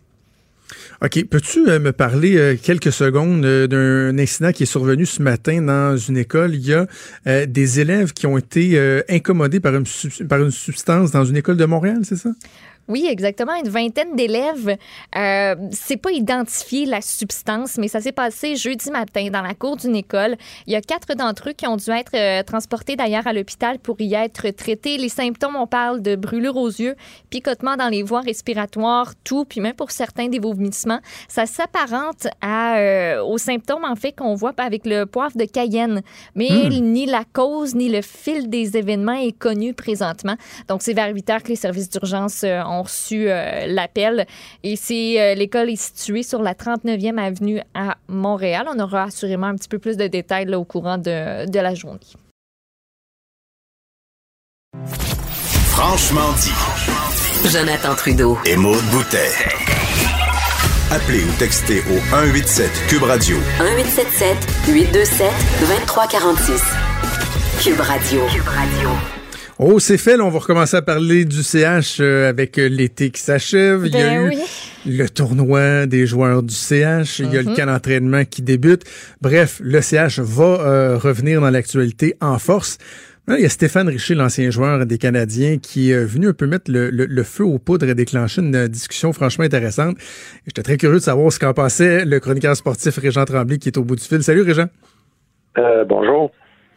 Euh, Régent, Stéphane Richer, hier, donc, euh, si on remet dans le contexte, en entrevue avec TV Sport, a dit J'étais au tournoi de golf des Canadiens, puis à un moment donné, il dit Je signais, des bâtons, je, signais des autographes, puis il y avait Victor Mété, le jeune Victor Mété, 21 ans, à côté de lui, qui le regardait en se disant oh, Qu'est-ce qu'il fait là, lui?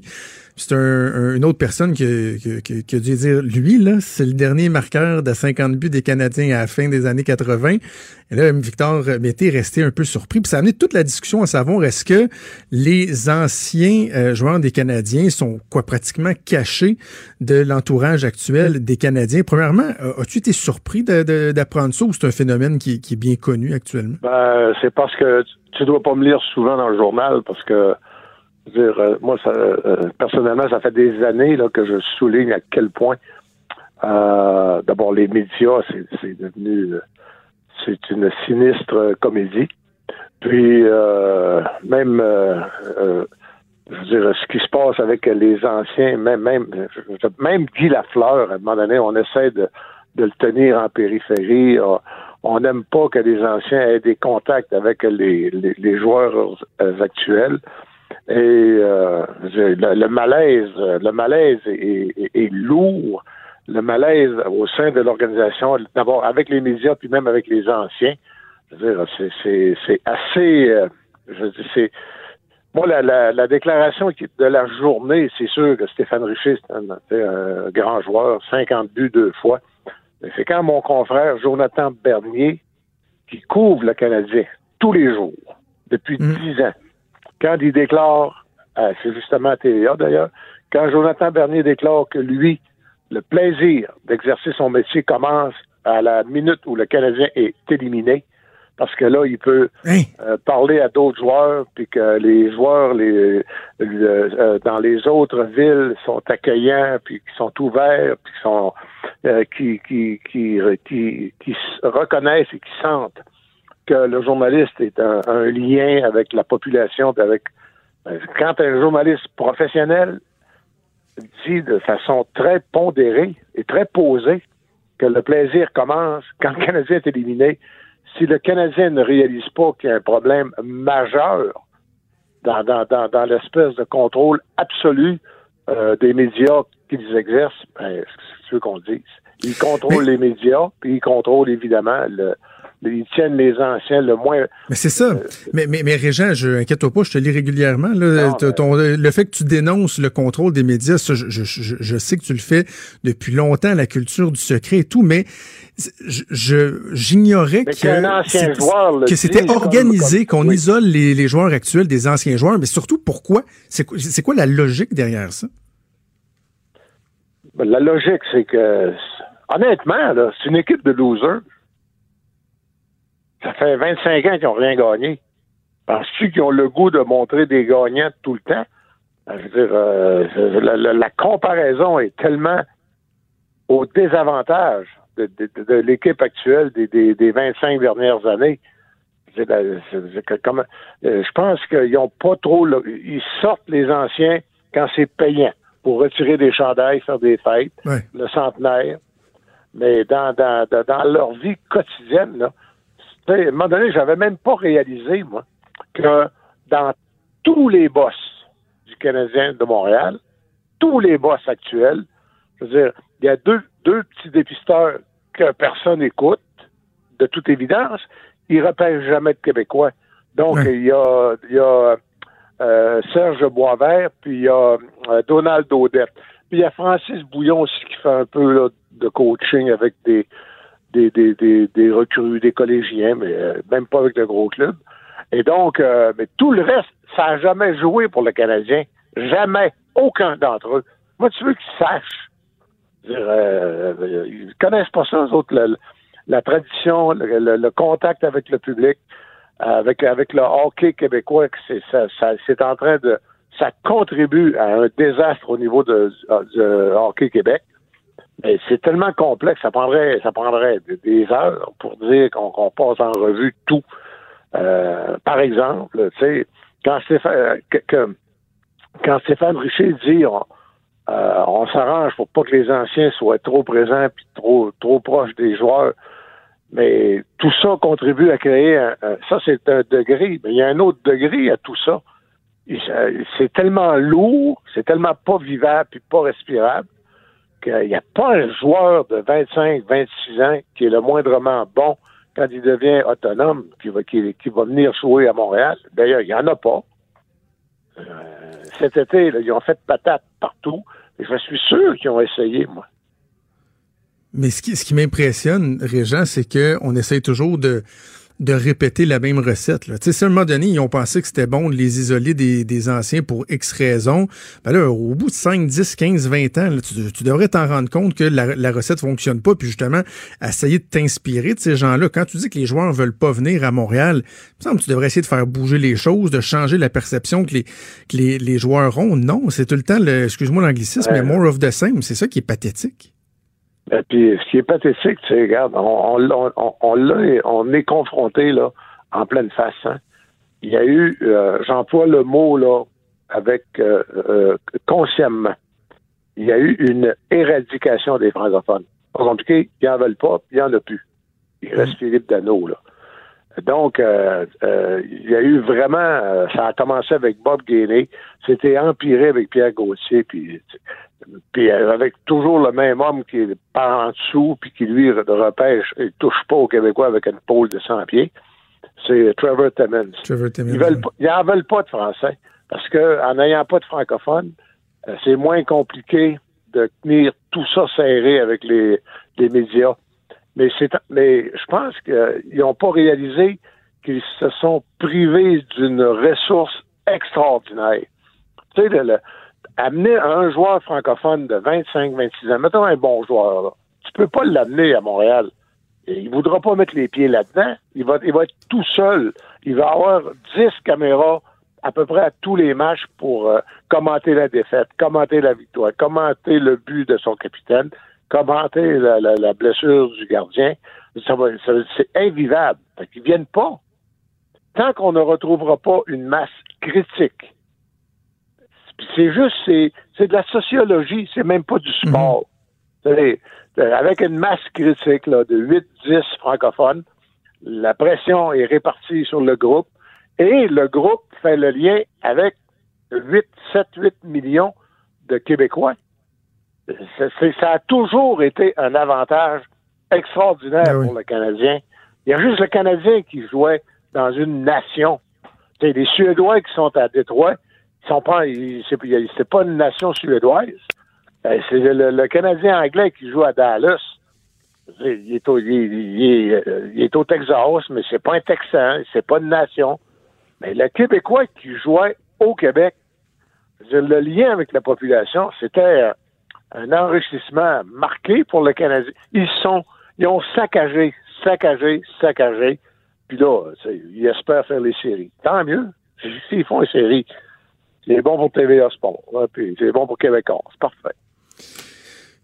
On a parlé de la culture du secret avec les médias, bon, la relation entre les joueurs et les anciens joueurs. L'autre aspect qui a entre autres été abordé par Stéphane Richer, c'est la relation entre les joueurs puis les fans. Stéphane Richer qui dit j'étais dans le vestiaire du, tournoi de golf, j'ai l'impression que tout le monde est, restait terrain en bas, puis voulait surtout pas monter pour aller voir le monde qui avait payé pour aller voir. Ça, est-ce que l'organisation encore là a une responsabilité ou il faut accepter que c'est comme ça les jeunes au hockey aujourd'hui? Ils ont cultivé la culture de. ils, ont, ils ont peur du monde. Ils ont peur des journalistes. Puis les journalistes, c'est quoi dans le fond, là? C'est la, la, la, courroie de transmission. C'est la courroie. C'est une courroie de transmission qui fait sensibiliser. Donc, c'est une c'est une courroie de transmission avec la population. Quand tu as peur des journalistes, tu as peur du monde. Puis en plus, ben, en cultivant ce qui se passe, ce que ça a fait, c'est ça, fait que on les habitue, puis on les met dans un cocon, puis euh, le monde, euh, tu sais, il faut que ce soit tout organisé. Puis ça prend trois relationnistes pour les encadrer le jour où ils sortent. Puis, euh, écoute, l'autre fois, ben, l'autre fois, c'est à peu près une, dizaine de jours, tournoi de golf du CHUM. Le président du tournoi de golf du CHUM, c'est Maître Marc Tremblay, vice-président exécutif chez Québécois. Fait que finalement, le Jonathan Drouin accepte d'être président d'honneur. C'est déjà un miracle. Puis euh, Charles Hudon euh, l'accompagne. Là, il n'y a, rien. Charles Hudon, il va jouer quatre parties cette année. Ben oui, il a failli pas être là. Fait qu'il y va. Et là, il y, a des, il y a 15 journalistes qu'on m'a dit. Mettons une quinzaine. sur les 15, il y en a 14 qui viennent du sport. Parce que euh, Claude Julien était là aussi. Fait que là, là, il y a un, un ou deux journalistes qui demandent on, aimerait ça parler à Charles Ludon. Tu vois aussi la culture? Ça, je te parle d'un journaliste de 32 ans, là. Mm C'était fait fort à 32 ans, 6 pieds 2 pouces. On pourrait-tu parler à Charles Ludon? Ils se font répondre Charles Ludon n'est pas available. Mais voyons donc. Fait que, mais là, c'est fou. Et si c'est pas, c'est quoi tu penses? Charles Ludon, il s'est installé à côté. Puis là, il y a Jonathan, euh, qui était le, Jonathan Drouet, qui était le président d'honneur, il a répondu à quelques questions. Puis Claude Julien est arrivé, puis ils ont posé quelques questions. Puis c'était fini. Mais là, je dis, mais Charles Ludon, lui, comment qu'il vient de signer malgré tout un contrat? C'est comment s'explique ça? Euh, comment est-ce qu'il se prépare? Comment est-ce qu'il vit ça? Euh, pas un mot. Mais en même temps, je me dis, tu sais, puis j'ai parlé à Dominique Saillant à ce sujet-là. Dominique Saillant, il dit, moi, ce que je veux dire, c'est, ça sera pas organisé.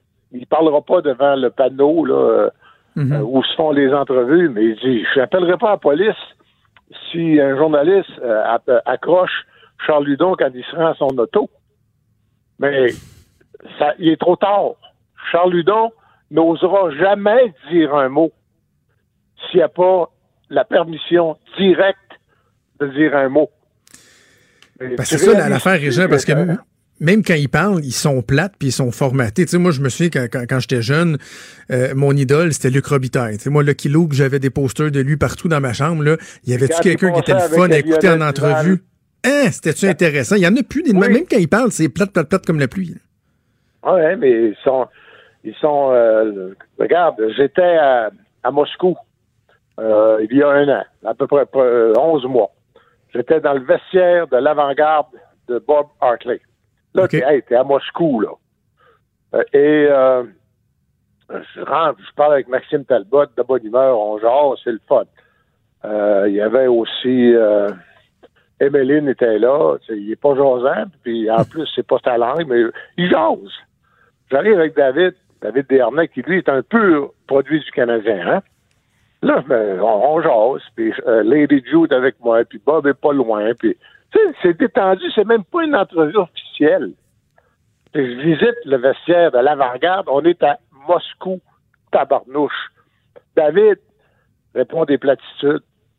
Mais vraiment, là, à un moment donné, c'était tellement évident que je dis Hey, David, on est à Moscou, tu peux parler, là, il me regarde, et il dit T'as raison, j'ai tellement été brainwashé que je pense que je suis conditionné. Ah oui.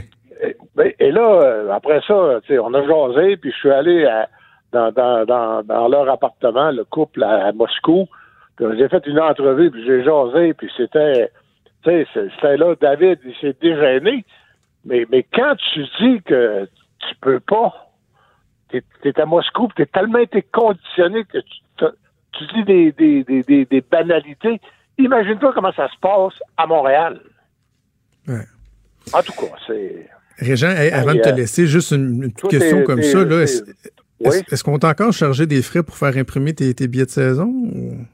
non, c'est réglé? C'est réglé. Non, ça, c'est réglé. Ça veut dire que c'est là que tu vois comment est-ce que Québécois est utile à la société. Euh, on a au moins, on a au moins 7-8 euh, 000 détenteurs qui ont sauvé 300 vias. Régent Tremblay, toujours un plaisir. Merci de nous avoir parlé. Merci, bye. Salut. Franchement dit. Jonathan Trudeau. Et Maude Boutet. Appelez ou textez au 187 Cube Radio. 1877 827 2346. Cube Radio. Cube Radio. La juge Christine Baudouin a tranché hier dans une décision de 196 pages. Elle est catégorique. Les personnes atteintes d'une maladie incurable et qui souffrent au quotidien doivent avoir accès à l'aide médicale à mourir, même si elles ne sont pas en, fin de vie, même si euh, la mort n'est pas prévisible comme les anciennes, ben, en fait, les lois actuelles euh, l'exigeaient. On va en parler avec celle que l'on qualifie toujours de mère de l'aide médicale à mourir, du projet d'aide médicale à mourir euh, au Québec, la députée de Joliette pour le Parti québécois et porte-parole du troisième groupe d'opposition en matière de soins de fin de vie. Véronique Yvon qui est au bout du fil. Bonjour, Madame Yvon. Bonjour, Monsieur Trudeau. Comment vous avez accueilli cette décision-là hier de, la juge Baudouin? Ben, je dirais d'abord un, grand euh, soulagement pour euh, Madame Gladu et Monsieur Truchon, à qui d'ailleurs je veux exprimer ma gratitude parce que je pense pas que c'était normal que ce soit deux personnes aussi gravement malades et ah, souffrantes qui aient à porter ce fardeau-là. C'était la responsabilité des gouvernements. Malheureusement, ce n'est pas ce qui s'est produit. Donc, un grand sentiment de gratitude puis un soulagement pour ces personnes-là. Oui, absolument. C'est un des points que j'ai abordé hier euh, à la ouais. LCN quand on en a parlé parce que ces gens-là ont vraiment fait œuvre utile, des gens qui sont diminués, qui ont une vie pas facile, mais qui ont été menés un combat au nom de, de, toute une société. Vraiment, il faut, euh, il faut souligner euh, leur courage. Bon, maintenant que cette décision-là est rendue, on comprend que les différents paliers de gouvernement ont quoi? Ont six mois pour adopter les lois actuelles. on s'attend à quoi du gouvernement de François Legault? On s'attend d'abord à ce qu'il ne porte pas la cause en appel. Donc, c'est vraiment la demande, la demande qu'on formule. Je la formule aussi aux différents partis euh, fédéraux qui sont en campagne électorale. Donc, il y a un engagement euh, de ne pas aller euh, en appel, mais évidemment, tout près de nous, ça nous concerne davantage, donc à M. Legault, parce que je pense que ce jugement-là, il était un peu écrit dans le ciel à partir du moment où il y a eu un jugement de la Cour suprême, l'arrêt Carter, qui était venu donner un peu la recette, les balises au gouvernement fédéral pour qu'il change le code criminel et que le gouvernement fédéral n'a pas suivi les recommandations de, la Cour suprême, c'était clair que ce serait contesté et là, on a ce jugement-là. Donc, je pense que là, euh, c'est plus le temps de faire des guerres juridiques, c'est le temps de mettre en application euh, les valeurs de compassion, de dignité, de respect de l'autonomie de la personne. Puis j'espère qu'au Québec, qu'importe ce que le fédéral va décider, que nous, on va continuer à travailler, à être précurseurs et euh, à être à l'avant-garde, comme la juge d'ailleurs le, mentionné dans, son jugement, que le Québec avait vraiment fait œuvre utile en, en, faisant comme il le fait un travail non partisan et euh, très avant-gardiste. Donc j'espère qu'on va faire ce travail-là tous ensemble, comme on le fait pour la première grande étape qu'on a franchie. En même temps, je lisais euh, Yves Boisvert dans la presse plus ce matin qui disait que dans le jugement, euh, la juge est quand même sévère, malgré le, côté précurseur, elle est sévère envers les lois québécoises et fédérales, un peu comme si les lois avaient été euh, rédigées de manière un peu frileuse. vous avez évidemment collaboré de, de, très près à mm-hmm. l'élaboration de la loi ici au Québec. Est-ce que il y avait cette notion-là de prudence, étant donné que bon, il n'y a pas beaucoup de pays encore qui ont qui avaient été de l'avant avec ce genre de loi-là, puis est-ce qu'on préférait en faire moins, mais bien le faire plutôt que de trop élargir puis d'être d'être euh, susceptible à des dérapages ou à des contestations ou autres? Ben, tout à fait. Euh, puis d'ailleurs, ce qui est intéressant, vous faites, euh, euh, faites allusion à la chronique de Yves Boisvert, c'est qu'il dit lui-même que pourtant c'était plutôt révolutionnaire ben la, loi québécoise et qu'on est dans des pays qui se comptent sur les doigts d'une ou de deux mains maximum qui permettent l'aide médicale à mourir. Donc, oui, la, la juge peut être sévère, mais en même temps, on a révolutionné au Québec d'abord vraiment la manière d'aborder la fin de vie, d'accompagner les gens. Donc, moi, je demeure très, très fière. Puis oui, je dirais que si vous vous rappelez du contexte, euh, nous, on était un gouvernement minoritaire en plus, donc euh, c'était évidemment essentiel de garder le consensus pour pouvoir franchir ce très grand pas, qui était un premier pas, mais qui était déjà très grand, parce que si on se rapporte au début des débats, là, en 2010, il y avait beaucoup de gens qui étaient réfractaires. Le consensus, je pense, social dans la population était déjà fort, très fort, mais il y avait des experts, il y avait des gens qui étaient très inquiets, qui avaient peur au dérapage. Donc, je pense que c'était très important de faire les choses dans l'ordre et surtout moi qui aurais pu aimer dès le départ aller un peu plus large.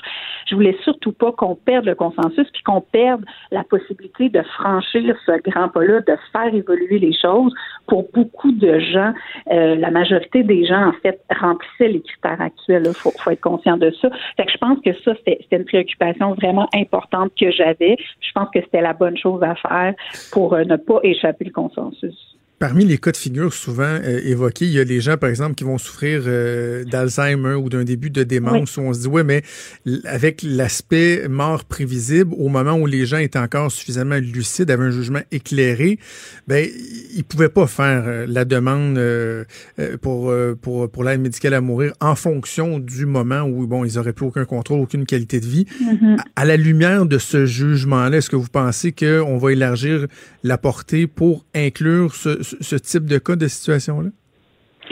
Ben, en fait, première chose, euh, les autres critères de la loi demeurent intacts. Hein. c'est important vraiment de rappeler que ce ne sera pas là, une aide médicale à mourir sur demande, la mort sur demande, comme certains euh, peuvent le craindre. Là. Je viens d'avoir un diagnostic, demain matin, je vis un moment de découragement, je veux l'aide à mourir, ça marche pas comme ça. Là. Il faut que euh, vous ayez une maladie grave et incurable, donc il n'y a aucun espoir. Ensuite, il faut que vos, euh, vos capacités, qu'il y ait un déclin irréversible et irrémédiable et avancé de vos capacités. Donc ça, ça veut dire que vous n'êtes pas au premier stade non plus de la maladie. Et aussi, il faut des souffrances constantes et inapaisables. Donc, tout ça pour dire que ça ouvre pas la porte d'une manière complètement large, sans aucune balise. Pour ce qui est de la question de la maladie d'Alzheimer, moi, ce que je souhaite, c'est qu'on traite dans les travaux qu'on va faire, j'espère très euh, prochainement au Québec de manière non partisane, qu'on traite des deux enjeux, qu'on traite de la question de l'ouverture à plus large que la fin de vie, comme le jugement d'hier euh, mhm. le, propose, mais qu'on traite aussi de toute la question des, des personnes qui sont atteintes de la maladie d'Alzheimer. Il va falloir se pencher concrètement. Est-ce que est-ce que les autres critères pourraient être remplis et que donc une personne pourrait le demander avant même son inaptitude? Mais je pense que la majorité des personnes qui accompagnent des proches qui ont la maladie d'Alzheimer ou qui se projettent dans cette situation-là, ce qu'ils veulent vraiment, c'est pouvoir le demander de manière anticipée pour ne pas, je dirais, précipiter une demande d'aide médicale à mourir de crainte de perdre leur aptitude puis de pouvoir l'obtenir peut-être plus tard, quand leur aptitude est affectée, parce que là, c'est le moment où euh, ils souffrent, où ils répondent aux critères et où ils souhaitent ne pas poursuivre dans cette déchéance-là qui peut être très, très, très grave et poussée. Donc, je pense que on a l'occasion, puis euh, de le faire. Puis moi, si j'ai un regret, c'est que ça fait un bon moment que je demande qu'on le fasse au Québec, qu'on s'assoie, qu'on recommence ce travail-là comme on l'a bien fait pour la première étape, sans attendre des jugements de la Cour parce que là, vous le voyez, ça amène toujours des contraintes, là, c'est six mois, puis là, mm. alors que je me dis, si on avait commencé avant, euh, on serait déjà avancé, on aurait, on aurait rencontré des experts, puis tout ça. C'est pour ça que je, le demandais depuis un bon deux ans, deux ans et demi. Mais euh, bon, ben là, on a, on a cette, cette piste-là. Il faut avancer. donc, il faut transformer ça en opportunité ouais, pour avancer. parlant d'avancer, je, je, pense qu'on a déjà eu l'occasion d'en parler ensemble, mais moi, je suis d'avis qu'il faut aussi travailler sur deux fronts, c'est-à-dire, oui, euh, avoir des, des, des, meilleures balises, bon, euh, moderniser, si on veut, cette loi-là, même si elle est, elle, est, elle est, jeune, tenir compte du jugement qui vient d'être rendu, mais il y a aussi tout l'aspect de l'accessibilité aux soins palliatifs, la qualité mm-hmm. des soins. Euh, bon, je parle de soins palliatifs, mais on pourrait parler aussi des CHSLD, pour faire en sorte que dans certains cas où l'aide médicale à mourir devient la seule avenue, ben que peut-être que le fait d'avoir plus facilement accès à des soins palliatifs, d'avoir un meilleur encadrement en CHSLD, que ça, ça, va faire en sorte qu'il y a peut-être moins de gens, pour ceux qui sont inquiets, qu'il y ait une augmentation là, drastique, qu'il euh, y, a cet aspect-là auquel il faut s'attaquer aussi. Complètement. Puis la loi québécoise, justement, elle est unique parce qu'elle intègre autant la question de l'aide médicale à mourir, là, qui est celle qui retient beaucoup plus l'attention, mais que mhm. celle de l'accès aux soins palliatifs. Et il y a un droit qui est créé dans la loi pour avoir accès aux soins palliatifs, y compris à domicile et y compris en CHSLD. Et euh, moi, quand j'étais là euh, au gouvernement, on avait débloqué là, un premier investissement ciblé pour les soins palliatifs, pour créer de l'expertise, notamment à domicile, dans les CHSLD, parce que toutes ces personnes-là doivent pouvoir être accompagnées. Jamais, ça n'a jamais été vu l'aide médicale à mourir comme une solution de rechange. Au contraire, la plupart des gens qui ont l'aide médicale à mourir sont des gens qui vont avoir reçu des soins palliatifs, mais qui sont devant une situation sans issue où la souffrance n'arrive pas à être contrôlée, où elle n'a plus aucun sens pour eux et pour qui la mort s'en vient. Donc, normalement, c'est complémentaire. Ça ne s'oppose pas. Mais oui, il faut continuer les efforts. Puis ça, je vais toujours marteler le clou. Il y a des choses extraordinaires qui sont en soins palliatifs. Ça va quand même bien au Québec mais il faut, je dirais, les rendre encore plus accessibles. Des fois, je dis, il faut des prolétaires, il faut, il faut, faut de l'accessibilité, que ça soit simple, que ça soit partout, que ce soit pas juste des unités spécialisées puis des maisons spécialisées en soins palliatifs, mais que ce soit accessible pour toutes les personnes en fin de vie par les soins à domicile et les CHSLD, parce que les gens meurent dans les CHSLD et ils ont droit de mourir avec autant de confort que les gens qui sont dans les maisons de soins palliatifs.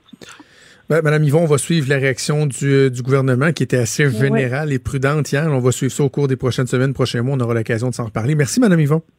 Certainement. Merci. Au revoir. Merci Véronique Yvon, qui est porte-parole du Parti québécois en matière de soins de fin de vie, députée de Joliette pour le Parti québécois. Et avant d'aller à la pause, je vous souligne que dans l'émission de Sophie euh, Durocher, tout de suite après notre émission, il y a l'avocat des, euh, des, deux personnes euh, en cause, donc Jean-Pierre Ménard, qui va être là avec Nicole Gladu, qui était une des, des, deux personnes qui, qui sont allées devant la cour. Vraiment, Madame Yvon le, souligné, Maude, puis j'insiste sur à quel point Nicole Gladu et Jean Truchon euh, ont fait œuvre utile et ont fait euh, montre d'un courage euh, hors du commun de mener ce combat-là au nom de, tous les Québécois.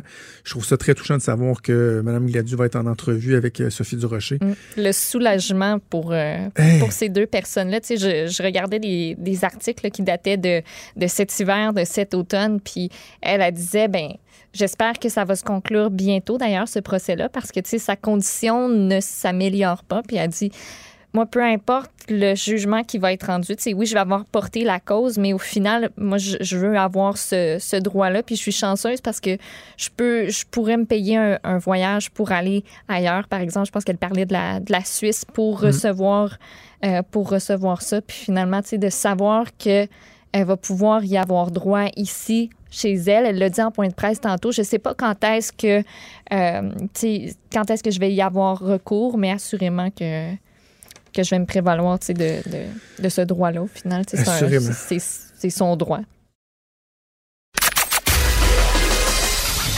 Des débats, des commentaires, des opinions. Ça, c'est franchement dit. Cube Radio. Geneviève Peterson qui est en studio à Montréal avec euh, Maude qui se joint à nous. Salut Geneviève. Bonjour à vous deux. Hello. Euh, Geneviève, la saga, c'est donc hier elle ajoute, je, Paul Larocque m'a fait rire à un moment donné, il a dit l'affaire Guilbeault, puis je suis parti à rire, ce qui démontrait que je trouvais le soap. ça avait pris un petit peu de l'ampleur, une ampleur démesurée. Euh, Qu'est-ce que tu en as trouvé? Y a-tu un double standard? Est-ce que c'est tabou de dénoncer, par exemple, l'incompétence ou bon, le manque de compétences de, certaines personnes? C'est quoi ta lecture de tout ça? Bien, il y a beaucoup d'affaires là-dedans, euh, je trouve, euh, Jonathan, qui sont assez révélatrices. Euh, premièrement, en parlons-en du fameux double standard. Est-ce que vraiment c'est ça qui se passe ou est-ce que ce double standard-là n'existe pas dans son cas? Parce que j'ai chroniqué dans le Journal de Montréal, je me demandais si Geneviève Guilbeault était un homme. Et là, on remonte à une que Mme Guilbeault a donnée à Mme Emmanuelle Latraverse, notre collègue, hein, cet été, euh, mhm. dans le cadre de sa balado, où euh, la ministre Guilbeault disait carrément qu'elle était impatiente, qu'elle était perfectionniste, qu'elle aimait ça, les choses efficaces, que ça, la qualité n'était jamais suffisante à son goût. Euh, et là, évidemment, en classe, ça veut dire que la ministre est bien perfectionniste, comme dans à peu près tous les jobs de cet acabit-là, euh, ce type de personnalité-là qui se retrouve là, et c'est bien normal. Euh, pour ce qui est du double standard, euh, il y a beaucoup d'hommes politiques qui ont eu ces bon comment qui ont eu comme réputation d'être des hommes un peu durs, des hommes pour qui ça passait par là. Là, je pense à Lucien Bouchard, Jacques Parizeau, Bernard Landry. Mais quand il est question d'eux dans leurs habitudes de gestion, on dit souvent ah mais écoutez là, oui parfois Monsieur Landry peut être un peu dur, mais il est passionné de politique, il a une personnalité intense. Et dans ce cas-là, l'intransigeance est vue comme une qualité qui fait d'eux des hommes dignes d'être des premiers ministres. Il y a des femmes aussi euh, qui ont été très dures. Euh, et puis d'ailleurs, tu me le soulignais, euh, Jonathan, hier, on a échangé un peu là-dessus. Mm-hmm. Monique Jérôme Forget, Lisa Frula, Michel Courchaine avaient des réputations d'être des femmes de fer. C'était pas vraiment vu comme des qualités. Est-ce qu'on leur reprochait? Ça, c'est un autre débat. Mais j'ai l'impression que quand il est question des femmes politiques, on s'attend à ce qu'elles soient douces, qu'elles soient plus féminines dans leur façon de faire. Ça, c'est une affaire. Est-ce que Geneviève Guilbault a été victime d'un double standard. Je pense pas qu'on se serait arraché les cheveux sur la tête si ça avait été un homme qui avait fait ce type de sortie-là. Il y a des gens qui sont fâchés parce qu'elle a osé, si on veut, briser une loi non écrite, c'est-à-dire donner un peu des, les raisons du congédiement. Mais en même temps, on passe notre vie à se plaindre que les policiers ont la langue de bois. Ça avait sorti sa cassette, ça avait dit les partis relever d'autres défis. On l'aurait tout su que c'était de la merde. Je suis désolée et je, vais aller plus loin que ça. Je, veux rebondir sur l'histoire de Geneviève Guilbeault qui est selon moi du grand n'importe quoi, une tempête dans un verre d'eau pour aller euh, plus loin puis parler de notre rapport à la performance et à la critique. Oui. Qu'une personne s'avance pour dire écoutez là, moi là, je l'ai mis dehors cette personne-là parce que c'est une incompétente ou un incompétent. On accepte très peu dans notre société de dire les vraies affaires. Pourquoi faut toujours dorer la pilule? Je veux dire, il y a du monde qui atteigne leur seuil d'incompétence et on les laisse passer pareil. Et ça, Jonathan et Maude, ça commence à l'école avec la réforme qu'on a eue euh, de l'éducation. Où est-ce que doubler, ça se peut plus vraiment? Où on a des apprentissages par acquis où on gomme de plus en plus les inégalités intellectuelles des gens. Et c'est pas vrai que tout le monde est intelligent pareil. C'est pas vrai que tout le monde excelle dans les mêmes sphères de compétences. À un moment donné, ça se peut que tu atteignes ton seuil d'incompétence dans un domaine et qu'il y ait une autre personne qui est meilleure que toi pour faire la job pour laquelle toi, tu es rémunéré. Il n'y a pas de mal à ça, mais il faut pas le dire. Pourquoi faut pas le dire? Tu as tellement raison. Tu as, tellement raison. Puis tu sais, en plus, dans, dans l'espèce de, de, narratif entourant cette histoire-là, que Geneviève Guilbeault, tout le monde ont acheté, euh, ont, utilisé, ont adopté le terme, ben, l'expression, elle a traité ses employés d'incompétents. Ben oui, mais puis Comme si Geneviève Guilbeault... Non, non, mais, non, mais tu sais, non, mais moi, j'ai toujours, Geneviève, que tout peut se dire, mais qu'il y a une façon de dire les choses. Elle a manqué d'élégance. T'es pas obligé de leur... Non, non, mais elle a jamais dit qu'il était... Elle a pas dit... Je sais. c'était des incompétents. Tu sais, moi, je, je, suis retourné voir le point de presse, j'ai regardé les transcripts. Tout le monde dit, la Geneviève, Geneviève Guilbeault a traité ses employés d'incompétents. Non, elle a dit qu'il n'y avait peut-être pas les compétences. Peut-être qu'on me dira que ça revient au même, mais dans la façon de faire, c'est totalement différent. c'est une nuance très, très importante. Ben et, je, le disais dans ma chronique par ailleurs, elle n'a pas dit ces gens sont cons, ces gens sont stupides, ces gens sont niais. Elle a dit j'ai renvoyé ces gens qui n'étaient pas compétents pour occuper les fonctions qu'ils occupaient, des fonctions pour lesquelles ils sont payés par l'État. Et là, euh, je lisais les commentaires des gens, puis j'aime ça aller voir ça, euh, parce qu'il y a plein de monde qui ont des bons points, puis j'aime ça, mais il y avait des personnes qui disaient euh, mais écoutez, qu'une ministre mette quelqu'un dehors comme ça en claquant des doigts, je suis désolée désolé, là, euh, quand on travaille pour la fonction publique puis quand on occupe n'importe quel emploi par ailleurs, on met pas du monde de même dehors, euh, tu sais, avec pas de dossier, là. Je suis désolée, ça fonctionne pas comme ça. Mais je veux en revenir à notre culture parce que moi, c'est quelque chose qui me fait vraiment euh, dresser les cheveux sur la tête. Notre culture de nivellement vers le bas. Moi, peu de personnes le, savent, mais j'ai enseigné à l'université à une certaine époque de ma vie et les gens qui arrivaient... quelque chose que t'as pas fait, toi. Ben oui, mais on peut pas les dire en nom. mais j'étais absolument flabbergastée euh, pardon ma French, euh, qui avait des étudiants qui arrivaient dans ma classe complètement illettrés, euh, complètement pas aptes à être au sexe supérieur ou être dans la dernière année de bac. Ils avaient passé au travers de tout leur cursus scolaire en passant au travers des mailles du filet. Donc, tu as des étudiants, puis j'en parlais parce que cette semaine, c'était la journée nationale de sensibilisation à l'analphabétisme. Tu sais, on parle beaucoup d'analphabétisme fonctionnel et ça, c'est quoi? Ce sont des gens qui sont pas capables de lire des textes. Ce sont des gens qui sont pas capables de comprendre qu'est-ce qu'ils lisent. Et ces gens-là se rendent parfois jusqu'à l'université parce qu'on préfère dire à une personne, t'es capable, t'es super bon, c'est pas grave si tu coules, que de le mettre face à la réalité que, ben non, peut-être que tu seras pas médecin spécialiste. Qu'est-ce que tu veux? Oui. C'est ça, plutôt dire, regarde, euh, euh, à la limite, on va trouver d'autres compétences, il y a d'autres champs d'intérêt. Tu peux faire autre chose. Hein, puis c'est pas de dire à personne, hey, toi, t'es niais. On va trouver quelque chose de niais. Non, non, c'est juste de dire, chacun a ses forces et ses faiblesses. Toi, c'est quoi tes forces? On va travailler, on va travailler là-dessus plutôt que de te faire croire que tout le monde est égal. Regarde, moi, je suis pas bonne en maths. Je suis zéro en maths. J'aurais été euh, une ingénieure médiocre. Je veux dire, pas, ça fait pas de moi de quelqu'un de stupide. Mais à un moment donné, il faut regarder la vérité en face et être capable, dans le cursus scolaire, de dire à des étudiants de les orienter comme du monde. Parce que moi, j'en ai vu des étudiants puis des étudiantes au sexe supérieur qui étaient plus capables de, continuer, euh, qui coulaient leur cours puis qui avaient engrangé des milliers de dollars. Le choc est bien plus brutal. Plus t'attends. Tu sais, je pense pas que d'arrêter de noter les élèves en fonction de leur le marché du travail, ça fonctionne pas comme ça. Et à un moment donné, le choc là, va être très, très grand. Là. Fait que moi, euh, non. Euh, deux aspects abordés avec toi avant qu'on se quitte. Premièrement, tu, me fais réfléchir sur la notion du double standard. la femme dragon, on en parle-tu? Moi, j'ai toujours dit que les femmes doivent être traitées de la même façon que les hommes en politique, dans notre façon de juger leur travail. Par exemple, Catherine Fournier, quand elle a raté son départ du PQ, puis ça, j'étais très dur avec elle, puis il y a du monde qui m'a dit, voyons, c'est une femme, comment tu peux t'attaquer à elle? J'étais comme, mais voyons, c'est une politicienne, j'ai le droit d'en droit au même traitement que les autres. C'est ça. Par contre, dans notre perception de ce qu'ils font, est-ce qu'il peut effectivement avoir un double standard Je pense qu'on a un biais. On a je pense que oui, parce que, tu sais, ce que je réfléchis, c'est que j'en ai connu des politiciens, là, que ça, ça roulait dans leur cabinet, là. Et puis c'était pas les méthodes de gestion euh, ISO 9002 tout le temps, là. Alors que y a, je peux te nommer plein de ministres qu'on se disait, hey, elle a de la misère à gérer son staff, hein, puis ça a pas l'air d'être facile. Ouais, puis quand ils mettent leur culotte. plus les femmes que les hommes. Oui, puis quand ils mettent leur culotte, ben, tout soudainement, c'est des femmes dragons, c'est des crises de folle, c'est des hystériques. La euh, ligne est mince, là, faut tellement. C'est qu'on s'attend. Dans le fond, là, je veux juste résumer ça. C'est très facile, puis c'est pas épeurant, OK? On, on, a tous là, des billets inconscients. Moi, j'en ai aussi. Toi, t'en as, bon, Jonathan, t'en as. C'est pas pour mal faire qu'on pense comme ça, c'est parce qu'on a été On s'attend des femmes à ce qu'elles se comportent d'une certaine façon, à ce qu'elles aient des qualités qui sont X, par exemple la douceur. Euh, puis les hommes, on, s'attend d'eux qu'ils soient forts, qu'ils soient, qu'ils dirigent. Puis quand un ou deux des sexes, tu sais, le ministre de la famille, bon, euh, c'est un gars, on pourrait le qualifier d'homme rose, tu on, a du jugement, tu tu comprends-tu? Fait qu'on on est en train de, les paradigmes peu un petit peu en lentement mais sûrement s'inverse, mais on a encore ces vieux réflexes de faire ben voyons pourquoi il est de même lui, pourquoi il est pas plus euh, mâle, tu sais, puis les femmes même à faire. C'est simple. Dernier, dernier rang que je vais aborder avec toi rapidement. Euh, est-ce que dans, dans l'histoire de Geneviève Guilbeault, il y a cette espèce d'habitude qu'on a de réflexe de lorsque quelqu'un monte très très haut ou rapidement, hmm. tu sais qu'il y a une espèce d'aura autour de lui, on dirait que quasiment le fun de le démolir. Ben, ben, Geneviève Guilbeault, c'est l'étoile montante ben du gouvernement, c'est la vice-première ministre. Euh, elle est enceinte, c'est beau, elle a eu son premier enfant en politique. Puis hey, Geneviève Guilbeault, Geneviève Guilbeault, puis là, on dirait que, hein, on va y fesser dessus. Hey, as-tu assuré, en plus, euh, assuré en plus pendant la crise où il y avait les inondations puis tout ça? Tu sais, elle, a été incroyable, cette femme-là. Moi, je me pose la question, est-ce qu'on aime, moi, je pense oui, là, la réponse c'est oui, on aime ça taper sur les gens euh, qui ont une ascension fulgurante parce qu'on a toute de la petite jalousie inconsciente, mais je pense qu'on est plus hargneux quand il s'agit d'une femme et d'une belle femme.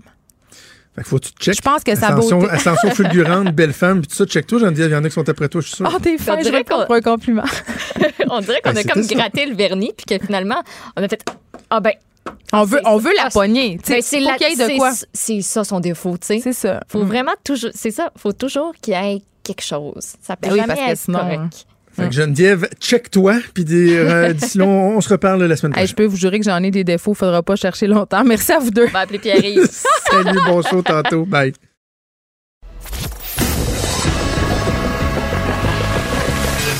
Franchement dit. Appelez ou textez au 187 Cube Radio. 1877 827 2346. Maude, est-ce qu'on a une mise à jour concernant les jeunes enfants qui avaient été incommodés là, par une substance inconnue dans une école de Montréal? Ben oui, là, une vingtaine d'élèves à l'école primaire Alphonse Desjardins, annexe dans l'arrondissement de Rosemont-la-Petite-Patrie. Ça a l'air que les enfants auraient trouvé un vaporisateur de répulsif à ours près de l'école. Ils auraient joué avec, puis par accident, ah. ils l'ont dégoupillé. Ah non. ouais. Fait que, ah, ouais, fait que c'est pour ça. Il n'y a pas un petit bum qui a amené un vaporisateur puis qui a fait tiens, vous autres. C'est, c'est, c'est bête de même. Ce serait un bête accident. Exactement. Bon, tant mieux. Et tout le monde est en santé, tout, tout est correct. Il y en a qui sont à l'hôpital, puis euh, ben, on verra ce que ça donne. OK, l'avion du premier ministre, on s'inquiétait, toi puis moi, l'avion qui a été heurté par un de ses bus de campagne hier euh, à Victoria. Est-ce que c'est correct, là? Il a été poqué et gratigné. Ils auront un nouvel avion ben euh. L'horaire n'est pas changé.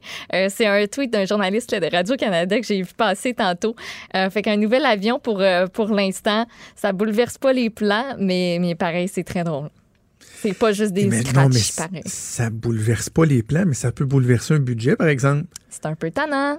Et là, c'est que le nouvel avion, sauf erreur, là, il n'y arrivera pas le lettré Trudeau avec le gros logo du PLC que partout il va atterrir, tu vas avoir des images de la shot de l'avion qui arrive. Fait que, si l'autre avion est une coupe de jours en réparation ou plus, là, Là, ils perdent leur investissement. Ils doivent, ils doivent avoir des assurances, je comprends. Là. Pour l'image, c'est moins cute. Mettons, Justin qui descend de son avion tout lettré versus Justin qui descend de l'autre avion plate. Ben, c'est. Ben, Voilà. Le budget, comme je te dis, là, parce que là, c'est des dépenses supplémentaires. Là, ils ont un mm-hmm. montant maximal, puis eux, ils ont, des, ils ont un maximum de sous qu'ils peuvent dépenser. Puis quand tu parles de location d'avion, c'est pas mal dans les plus gros postes budgétaires dans, dans, dans, une campagne. Donc, je suis curieux de savoir à quel point ça peut avoir un effet euh, négatif. je voulais absolument qu'on parle de ce qui se passe aux États-Unis euh, concernant les vapoteuses. Le vapotage, c'est un sujet qui retient beaucoup l'attention. On parle de jeunes qui seraient décédés de maladies, tout ça, alors qu'on disait tout le temps que les vapot